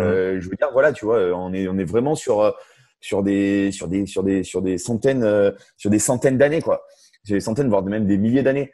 Donc euh, je pense que euh, ça c'est c'est vraiment c'est vraiment culturel de vouloir fermer notre notre discipline et de se dire ouais mais tu te rends compte le CrossFit ils sont en train de dénaturer. Mais non mais en fait ils, ils essayent de pratiquer la gym à leur manière. Peut-être que justement en allant à leur rencontre peut-être en, en, en leur apportant de la méthodologie peut-être en mmh. leur apportant de la connaissance, de la compétence, peut-être qu'ils vont être amenés à changer. Tu vois, euh, euh, cet été-là, j'avais des discussions avec des, des crossfitters et je me suis fait fusiller sur les réseaux sociaux. Alors les gens n'ont pas fait de manière, euh, manière très maligne et très intelligente, en, me disant ouais, mais de toute façon, toi, tu arrives avec ta dimension de gymnaste où ça se fait tout en strict, tout en hold, etc. Je les ai laissés dire, je leur ai dit, je vous annonce, je pense pas me tromper en disant que au prochain Games, il y aura du handstand hold. Il se trouve que six mois après, épisode des games euh, virtuels, euh, épreuve numéro 6, handstand hold. Donc, je n'ai même pas pris la peine de répondre individuellement euh, à ces personnes-là. J'ai fait un post en leur disant à tous les abrutis qui m'ont expliqué que le hold ne servait à rien, que le street, même si ça commence à être un petit peu plus tendance dans le crossfit parce qu'on a compris que c'était important, ne servait à rien. Mhm. J'ai mis un espèce de smiley. Euh, tu vois, le smiley était pas assez grand pour dire à quel point je me réjouissais euh, du, niveau de conneries qu'ils avaient pu raconter. Et surtout, mais surtout, j'ai trouvé ça génial de me dire, putain, euh, finalement, le CrossFit évolue dans le sens, dans, un, dans, un, dans un intérêt où la qualité du geste va être priorisé par rapport à la vitesse d'exécution. Mhm. Après, on restera, on aura toujours des tractions butterfly, on aura toujours euh, les, les, muscle up, euh, les muscle up avec keeping aux anneaux. Ça, ça ne changera pas, mais c'est pas grave. Mhm. Si c'est abordé, si c'est appris de la bonne, avec une bonne manière, une bonne méthodologie, ça n'est absolument pas grave. Par contre, ce qui est grave, c'est que ça ne soit pas abordé dans la, dans la bonne logique, dans la bonne méthodologie. Et là où je trouve, là où je trouve ça un petit peu euh, euh dommage, c'est que finalement la gym est fermée de son côté mais quand je vois le niveau de bêtises, alors surtout en France, hein, quand je vois le niveau d'intelligence euh, de certains dans l'univers du CrossFit qui viennent t'expliquer que euh, faire des pull-ups avec l'élastique, c'est super intéressant parce que ça permet de la contrainte et de mettre du rythme. Ouais, ça permet surtout aussi de t'exposer les épaules. Et puis après, qui vont dire, ouais, mais pourtant, j'ai vu que sur tes vidéos, euh, toi, tu utilises des élastiques. oui, oui, j'utilise des élastiques, mais par contre, dans une méthodologie, pas, dans, pas en tant que méthodologie de travail, mais dans une méthodologie particulière j'utilise à un instant T l'élastique pour telle raison, mais pas en, tant que méthodologie de travail. Ouais, on en revient à, faire du mimétisme sans comprendre le contexte et, le domaine d'application de l'exercice. Exactement. Et c'est pour ça que tu vois, ça revient toujours à ce que tu ce qu'on disait tout à l'heure, c'est-à-dire que tu as beau partager ton travail, à un moment donné, quand ton travail, c'est toi qui l'as réfléchi, que tu as mis en place le process, tu sais où tu veux aller. Par mmh. contre, les gens qui te copient juste par mimétisme, tu sais aussi où eux, ils vont aller tu sais que ça n'ira pas du tout dans la direction, ou par chance ça ira dans la direction que toi tu as décidé, mais ils, n'en auront pas conscience. Donc je pense que c'est hyper intéressant, et c'est pour ça aujourd'hui que ça, ça, a le don de m'énerver, surtout en France. Euh, tu vois, on a eu cette discussion. Euh, ça, a, ça a énervé d'ailleurs un peu Guillaume cet été parce que je, après il le sait, hein, il a voilà, il, a sa communauté, mais il a aussi des haters, il se fait défoncer dans tous les sens. Sauf que euh, ce qu'on ne peut pas lui reprocher, c'est son niveau de compétence et son niveau de connaissance. Mmh. Après qu'on aime ou qu'on n'aime pas le personnage, euh, on ne peut, personne ne peut nier son niveau de connaissance et son niveau de compétence qui aujourd'hui, je pense, en France est inégalé. Et mhm. même dans la francophonie, parce que là, tu vois, je sais que ce week-end, il est encore en déplacement, euh, euh en déplacement pour pour euh, pour un séminaire sur sa méthodologie, sur son protocole d'EPM. Euh, mais on ne peut pas nier ça. Mhm. Et aujourd'hui, euh, les gens qui me disent ouais, mais nous, euh, du coup, on t'aurait bien pris en séminaire, mais vu que tu connais Guillaume et vu que tu travailles avec lui, on ne va pas te prendre. Donc c'est-à-dire qu'en fait, tu es en train de me dire que, que, que tu me fais venir juste par sympathie. Ouais. Tu ne me fais pas venir par par connaissance, par compétence. Ouais.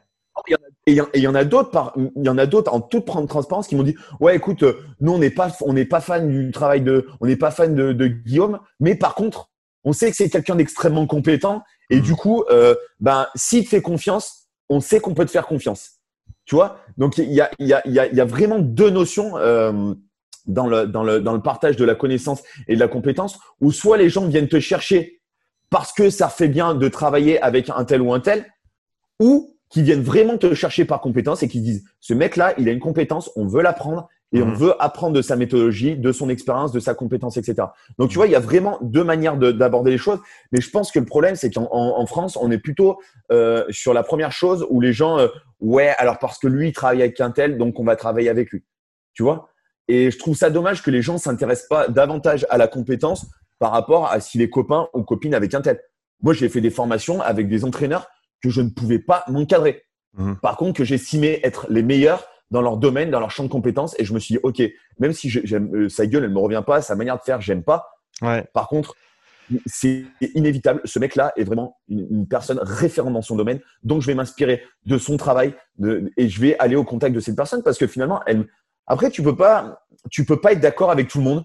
Tu ne peux pas aimer tout le monde. Par contre, tu ne peux, il y a, y a, un truc, tu ne peux pas euh, euh, intellectuellement, tu ne peux pas négliger la, connaissance et la compétence de quelqu'un. Et si tu es un entraîneur qui a envie d'apprendre et de, développer ta compétence, tu dois mettre la priorité sur ça avant de mettre de la priorité sur, sur les aspects affectifs et sur les aspects, euh, comment dirais-je, un peu plus euh, moral. Ouais, c'est pour pouvoir faire la part des choses entre peut-être la forme et le fond. Euh, la mmh, forme étant la personne et la personnalité qui, qui, qui partage l'information et le fond étant vraiment la substance qui cherche à partager. Peut-être petit à côté, mais c'est vrai que c'est c'est quelque chose qui me qui me fait un petit peu de peine dans, en 2020 quand tout le monde est tellement polarisé qu'ils ils arrivent, on n'arrive à rien à dissocier. On est, c'est ça, exactement ça. Parce que j'aime pas Guillaume, ben je vais pas écouter ce qu'il fait ou ce qu'il dit ou, ou, ce qu'il a à transmettre. Euh, et c'est, c'est, dommage parce qu'on perd énormément. Et comme tu as dit, c'est garder cet esprit critique et, et, même les gens que, même les gens que je, que je suis et que je respecte énormément, euh, chez qui je vais chercher de l'information, il y a des choses que j'aime pas trop de, par rapport à ce qu'ils disent ou qui sont comme personne. Mmh. Je suis pas, suis jamais, on sera jamais 100% d'accord avec quelqu'un, mais on se trouve dans un monde où c'est soit c'est zéro, soit c'est 100. Alors qu'en fait, c'est tout dans la nuance, dans l'entre-deux. Et on, perd cette capacité à, faire la part des choses et, à vraiment bah, apprendre ce qui va nous servir et à laisser le reste de côté. Euh, mais euh, mais c'est peut-être peut-être un petit, une petite parenthèse là-dessus. Euh, pour, et pour repartir sur, euh, sur le sujet CrossFit gymnastique, et, en faisant, on va essayer d'en faire une, une, critique constructive. Quelles sont les mmh. erreurs d'entraînement que tu vois dans le domaine de la gymnastique qui sont encore prépondérantes dans le CrossFit?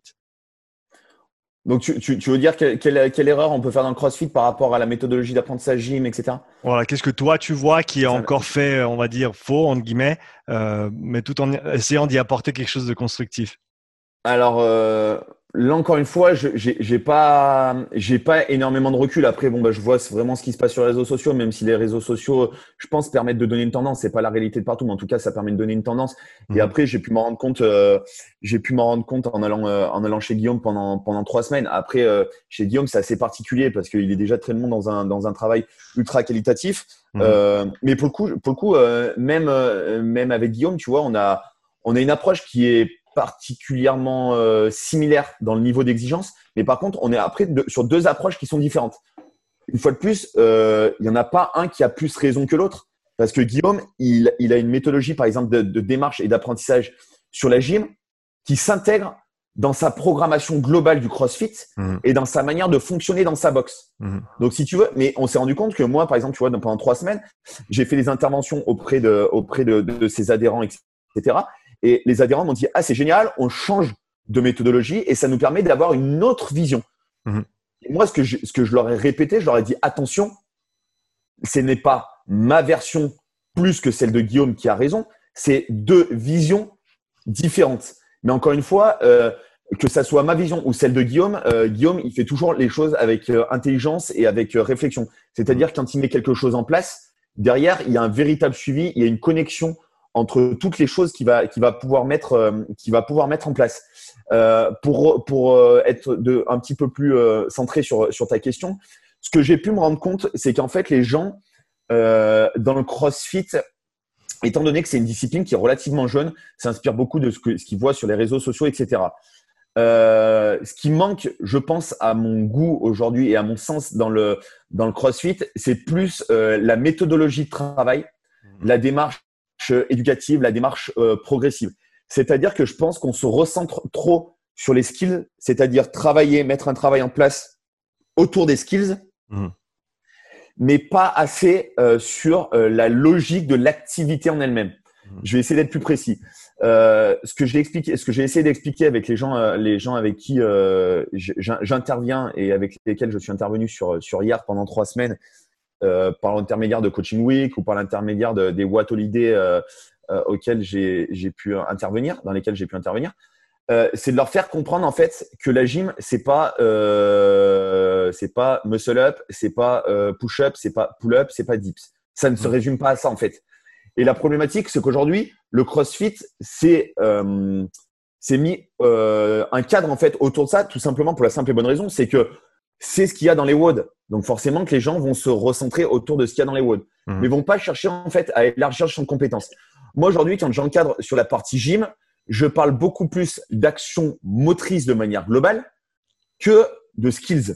C'est-à-dire développer les patterns de tirage, développer les patterns de poussée, développer les actions d'antépulsion, de rétropulsion. Tu vois, je parle plus d'une globalité plus que de, de skills de manière globale.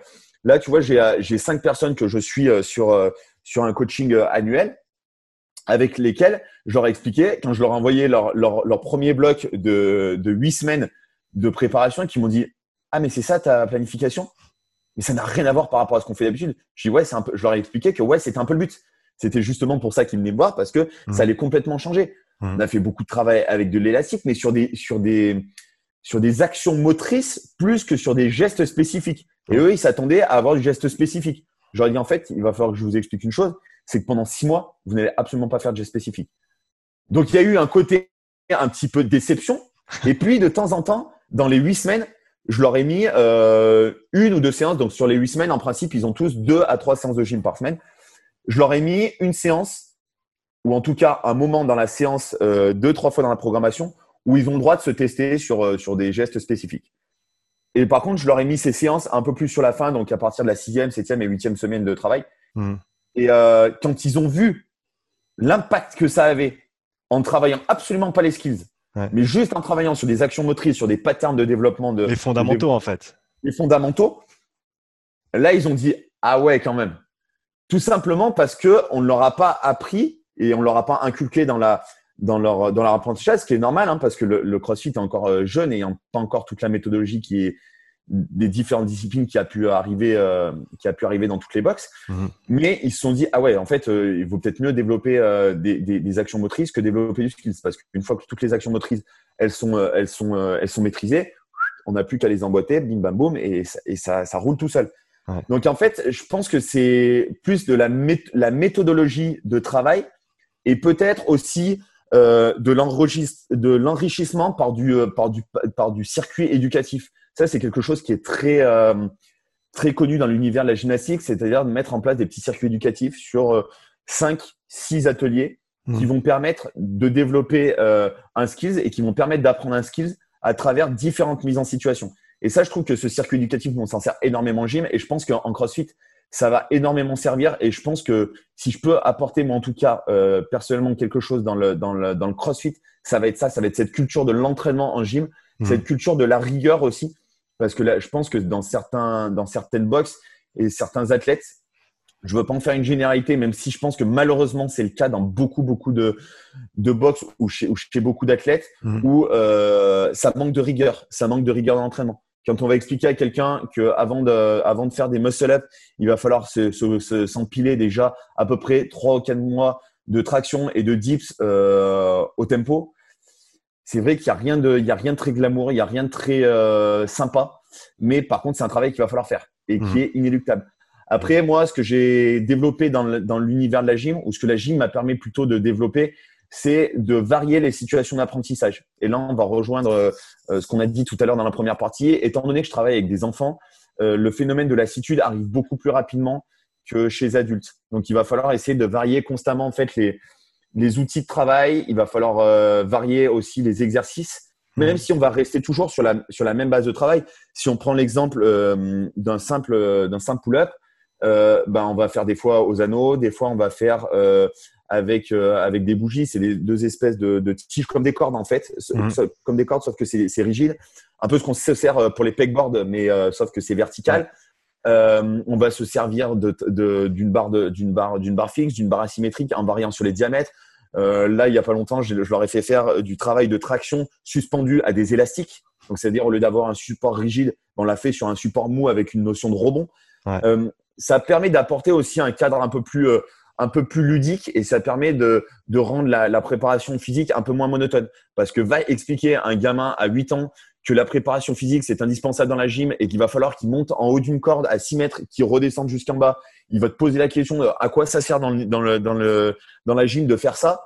Euh, une fois qu'il sera redescendu, qu'il aura serré un petit peu les jambes fortes à la corde, qu'il se sera brûlé, qu'il va falloir que tu le réexpliques, qu'il va falloir qu'il en refasse à peu près euh, 100 durant toute sa saison, c'est compliqué. Donc forcément qu'il va falloir arriver à développer des astuces d'entraînement, etc. Et je trouve que ça, la gym, pour le coup, c'est véritablement une mine d'or dans l'entraînement pour le CrossFit. C'est que dans le, dans le CrossFit, on parle souvent de variété dans l'entraînement. Mais en fait, c'est pas de la variété dans l'entraînement, c'est de la variété dans les situations d'apprentissage, je pense. Et, et même aussi. véritablement intéressante et même au sein de chaque euh, chaque mouvement. Si tu veux parler d'une traction, par exemple, comme tu as dit, la, la variabilité que tu arrives à instaurer avec les avec les enfants au travers de ces différents, juste des, des, outils différents, des situations différentes, ça donne une base de travail qui est tellement plus large ensuite pour faire monter cette pyramide plutôt que d'être juste non non on fait juste des tractions à la barre fixe mm. et c'est la seule chose qu'on fait en fait alors que non non si on arrive à vraiment être large non seulement sur les différentes compétences motrices, qu'on parle d'altéro, de gymnastique, de monostructurel, mais aussi ensuite en, peu, en plus macro, si, au micro si on veut, sur chaque exercice, est-ce qu'on peut avoir un panel euh, large euh, Si on parle d'un squat, est-ce qu'on peut faire un, un shrimp squat Est-ce qu'on peut faire un C6 squat Est-ce qu'on peut faire un squat avec une barre, avec, avec un kettlebell, avec des, des haltères euh, Toutes ces situations. Etc. Exactement. c'est ce, qui est hyper intéressant. Je, je, me permets de rebondir sur, sur ce que tu es en train de dire.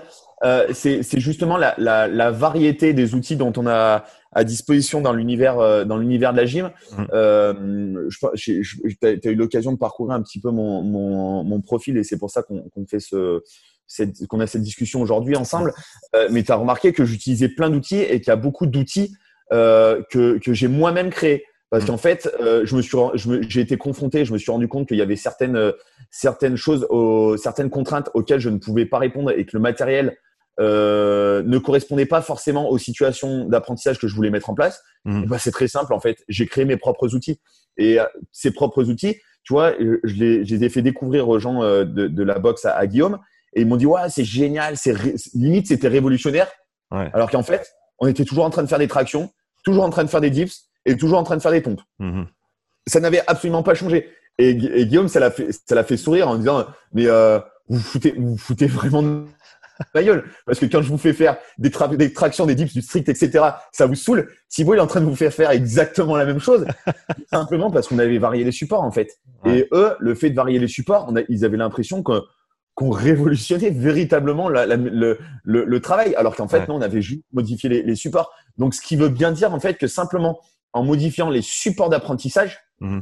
bah, déjà, ça, ça, a une, ça a un impact qui est absolument, euh, qui est absolument énorme. Ça permet de casser cette, cette monotonie. Et comme tu disais, même des fois, un simple exercice euh, va faire du deadlift. Tu fais du deadlift avec une barre, tu fais du deadlift avec une fat bar, tu fais du deadlift avec des, des kettles, avec une plate. Mhm. Il y a tellement de, de manières de stimuler euh, différemment le, le, les méthodologies d'apprentissage que je pense que la gym a, a vraiment une très très grosse euh, richesse à apporter au CrossFit dans la rigueur et dans la discipline euh, que cela peut, apporter, que la discipline peut apporter au CrossFit, mais aussi euh, sur ces aspects, euh, sur ces aspects variables. Quoi.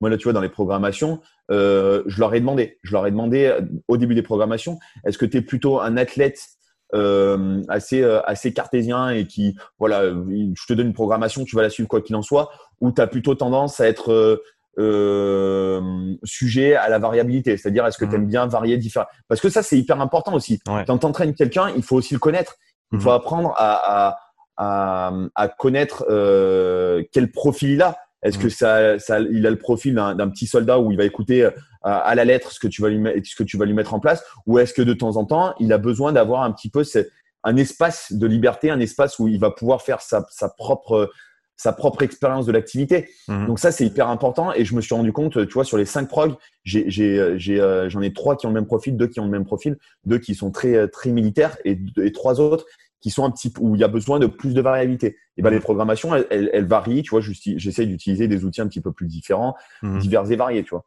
Donc ça, c'est ça, je pense que c'est aussi euh, extrêmement intéressant et extrêmement important. Donc, tu as, parlé, euh, parlé longuement de, ce que la gymnastique peut apporter au CrossFit. Euh, pour passer à d'autres sports maintenant, quels éléments, quels principes de la gymnastique, bah, de ton point de vue, ont un transfert sur la prépa physique sportive spécifique pour d'autres sports. Tu as parlé du, du pole dance, de la moto enduro, de, des sports qui sont quand même très très différents de la gymnastique, qui qui n'incluent pas nécessairement un élément de. Alors le pole dance, oui, euh, la moto. Ouais, la pole dance, peut-être un petit peu moins en termes des, des, des, demandes sur le haut du corps, euh, en tout cas en termes de mouvement dynamique. Euh, donc, est-ce que tu peux parler un petit peu de, de ces éléments et de ces principes qui ont un transfert vers d'autres sports? Ouais, alors comme, comme tu disais, ouais, la pole dance, c'est c'est euh, c'est finalement euh, la discipline la plus proche, c'est même très très similaire en fait. Mmh. C'est c'est très similaire au sens où c'est une discipline artistique où on, on retrouve les mêmes contraintes, les contraintes de souplesse, les contraintes de gainage, les contraintes d'alignement, les contraintes de grip. Donc on est sur une discipline en fait qui est qui est vraiment très très similaire par rapport à par rapport à la gym. Euh, je suis embêté par une, une mouche. Euh, qui sont très similaires. Par contre, sur, la, sur tout ce qui va être euh, vélo, moto, enduro, etc., euh, là, c'est des gens qui m'ont fait appel euh, vraiment pour le renforcement sur la partie haut du corps et sur la partie gainage. Ouais. Je vais m'attarder peut-être un petit peu plus sur la partie gainage parce que c'est, c'est je pense, la partie la plus transférable dans tous les sports. Mmh. Et en plus de ça, la, la gym a une richesse particulière sur la notion de gainage. Euh, alors pour ceux qui, qui, ont, qui, ont, pu suivre, euh, qui ont pu suivre des, des épisodes d'Aurélien de, Broussal sur son podcast, il a fait un podcast justement sur, le, sur la notion de gainage, comment c'est, quelle expression euh, peut prendre le gainage? Mmh. Et je trouve que, que dans, dans ce podcast, c'était très bien, euh, très bien décrit, où il expliquait en fait que la meilleure, euh, le, le, meilleur gainage, en fait, c'était le gainage en mouvement. Mmh. Et or, dans toutes les disciplines, le gainage s'applique dans un gainage de, mouvement et non mmh. pas dans un gainage statique. Il y a très peu de disciplines où on va se mettre euh, en appui sur les coudes et sur les pieds et on va rester une minute en fait. Alors oui, on est d'accord, c'est une méthodologie de travail, etc. C'est du travail isométrique, on en convient. Par contre, le, vraiment, l'intérêt de, la gym et de la transférabilité de, euh, du gainage en gym, c'est vraiment cette faculté à rester gainé en mouvement. Si on prend euh, la meilleure expression du, gainage en gym, c'est sur les notions, par exemple, acrobatiques. Mhm. Lorsqu'on va devoir faire, un, par exemple, un, salto avec une vrille, ce qu'on appelle une vrille, tout simplement. Euh, donc, c'est un salto avec une rotation longitudinale. on va faire, on va mettre une pirouette dans un salto. Mhm. Euh, là, l'expression de gainage, elle prend tout son sens parce qu'on va devoir rester gainé dans un plan transversal, mais en même temps rester gainé pour effectuer une rotation longitudinale. Donc là, quoi de mieux en termes de gainage? Là, on est dans mmh. un gainage dans différents plans, dans différents niveaux d'accélération, qui fait que le gainage s'exprime euh, à, son plus haut niveau d'intensité. Mmh. Donc je pense que c'est pour ça qu'on a vraiment une, capacité à, être très, très pertinent en termes de gainage en gym. C'est qu'en fait, la particularité de la gym, euh, c'est un sport euh, d'autopropulsion, d'autoprojection, c'est-à-dire que mmh. c'est notre propre corps qui va, euh, qui va être vecteur, qui va être vecteur et moteur de l'action. On va interréagir avec un agrès, certes, mais c'est des actions euh, motrices de notre corps qui vont, qui vont créer le mouvement et qui vont créer le geste. Mmh. Donc ça, c'est ça en termes de gainage, bah, il n'y a rien de mieux que, de, que, que, que cette définition euh, de la mise en tension. Donc, je pense que c'est vraiment la richesse qu'on a et c'est ce qui fait que c'est vraiment transférable de partout. Moi, je m'en suis rendu compte, par exemple, je te donnais l'exemple tout à l'heure sur le, sur le triathlon. Quand, euh, quand j'ai, quand j'ai, je me suis mis au triathlon, euh, j'ai un vélo aéro, donc mhm. un vélo triathlon euh, assez spécifique. ou quand on se met dans la position aéro, c'est-à-dire les coudes posés sur le, sur le cintre, et qu'il faut tenir cette position pendant un moment, si on n'a pas un bon niveau de mobilité de souplesse, et surtout si on n'a pas un bon niveau de gainage, eh ben c'est très dur de maintenir cette position. Et là, mmh. pourtant, on est dans une position de gainage en mouvement, dans une position de gainage dynamique. Donc cette notion-là de gainage, elle implique plusieurs choses. Elle implique des niveaux de mobilité, elle implique des niveaux de, de, de, souplesse, mais elle implique aussi des niveaux de force. Mmh. C'est-à-dire générer de la force dans une, dans une position de, de gainage. Donc, vu qu'on est toujours en instabilité en gym, on a l'instabilité par rapport, notamment si on prend l'agré du cheval d'arçon, où on est dans une, dans une instabilité permanente. On va avoir euh, un agré, par exemple, comme la barre fixe, où on va être dans un mouvement de giration, mais avec des changements de plan. Donc mmh. là, c'est pareil, l'expression du gainage va être très puissante.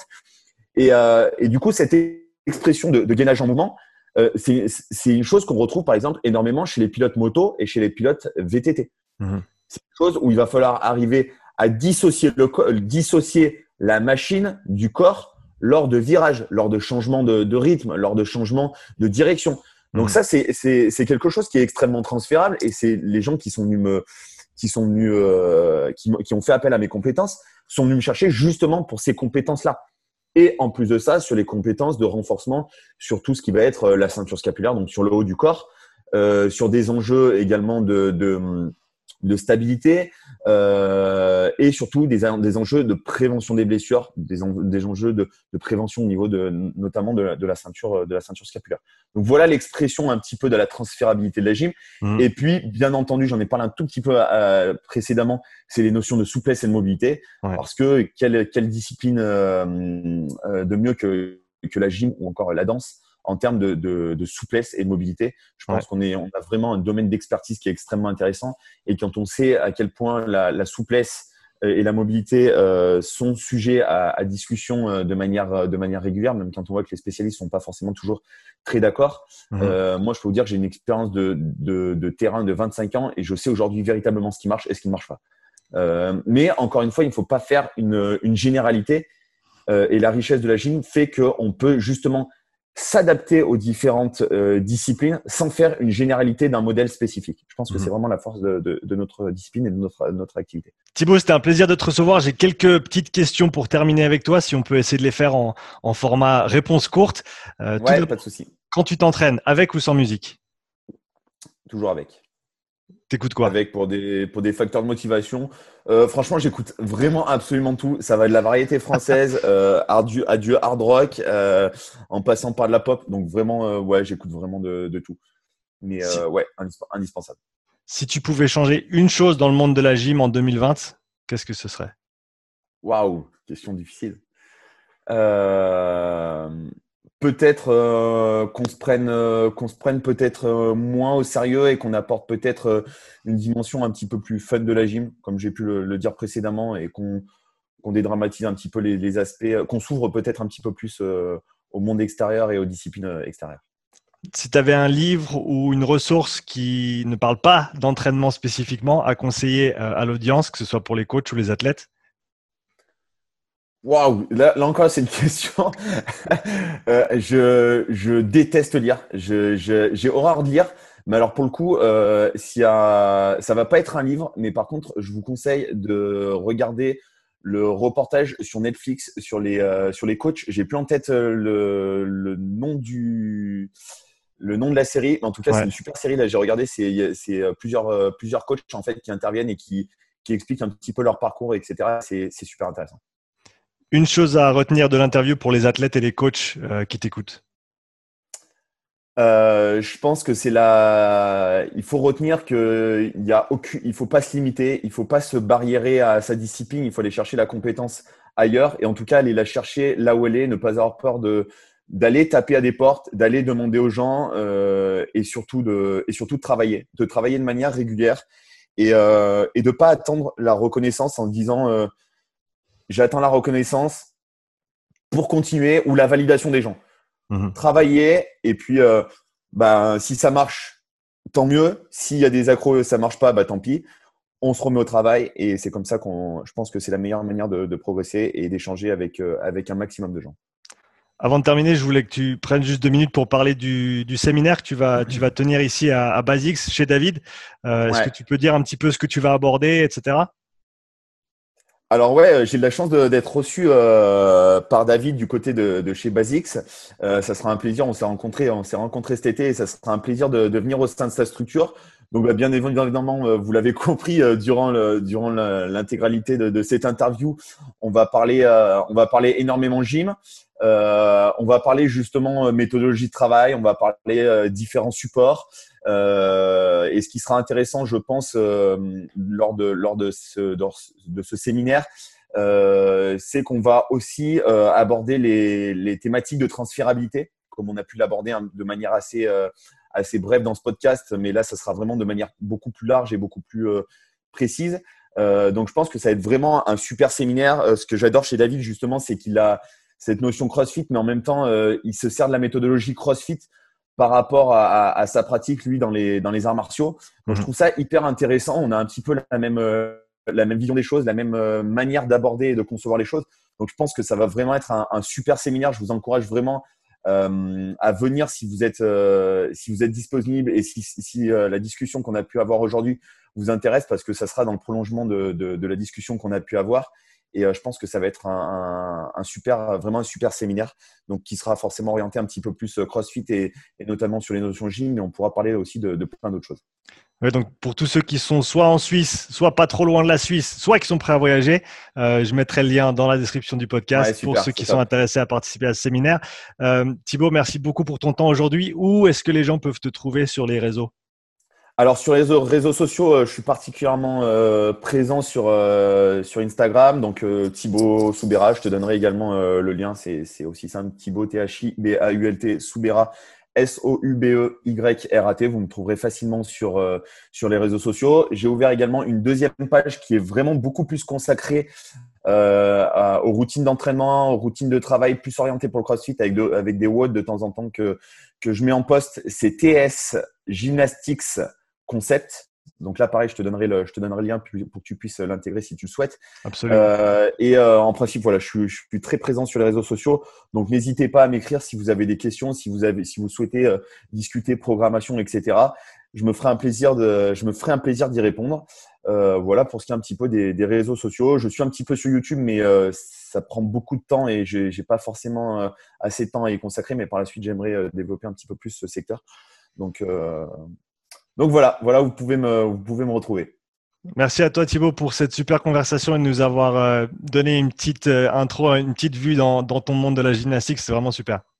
Écoute, je te remercie en tout cas euh, mille fois pour, pour l'invitation et, et, je vous encourage vraiment à, à suivre, à suivre ton travail parce que moi, ça fait, ça fait peu de temps que que je te suis, mais en tout cas, euh, le peu de temps que, depuis le peu de temps que je, te suis, je trouve ça hyper intéressant et c'est surtout génial que tu puisses donner la parole à, à, des, acteurs divers et variés du monde du, sport et que tu puisses permettre euh, à, chacun de, faire découvrir un petit peu euh, l'univers qui est le nôtre. Donc, en tout cas, merci à toi. C'est un plaisir. Merci Thibaut. Bonne journée à toi. Pas de souci. Salut. ciao.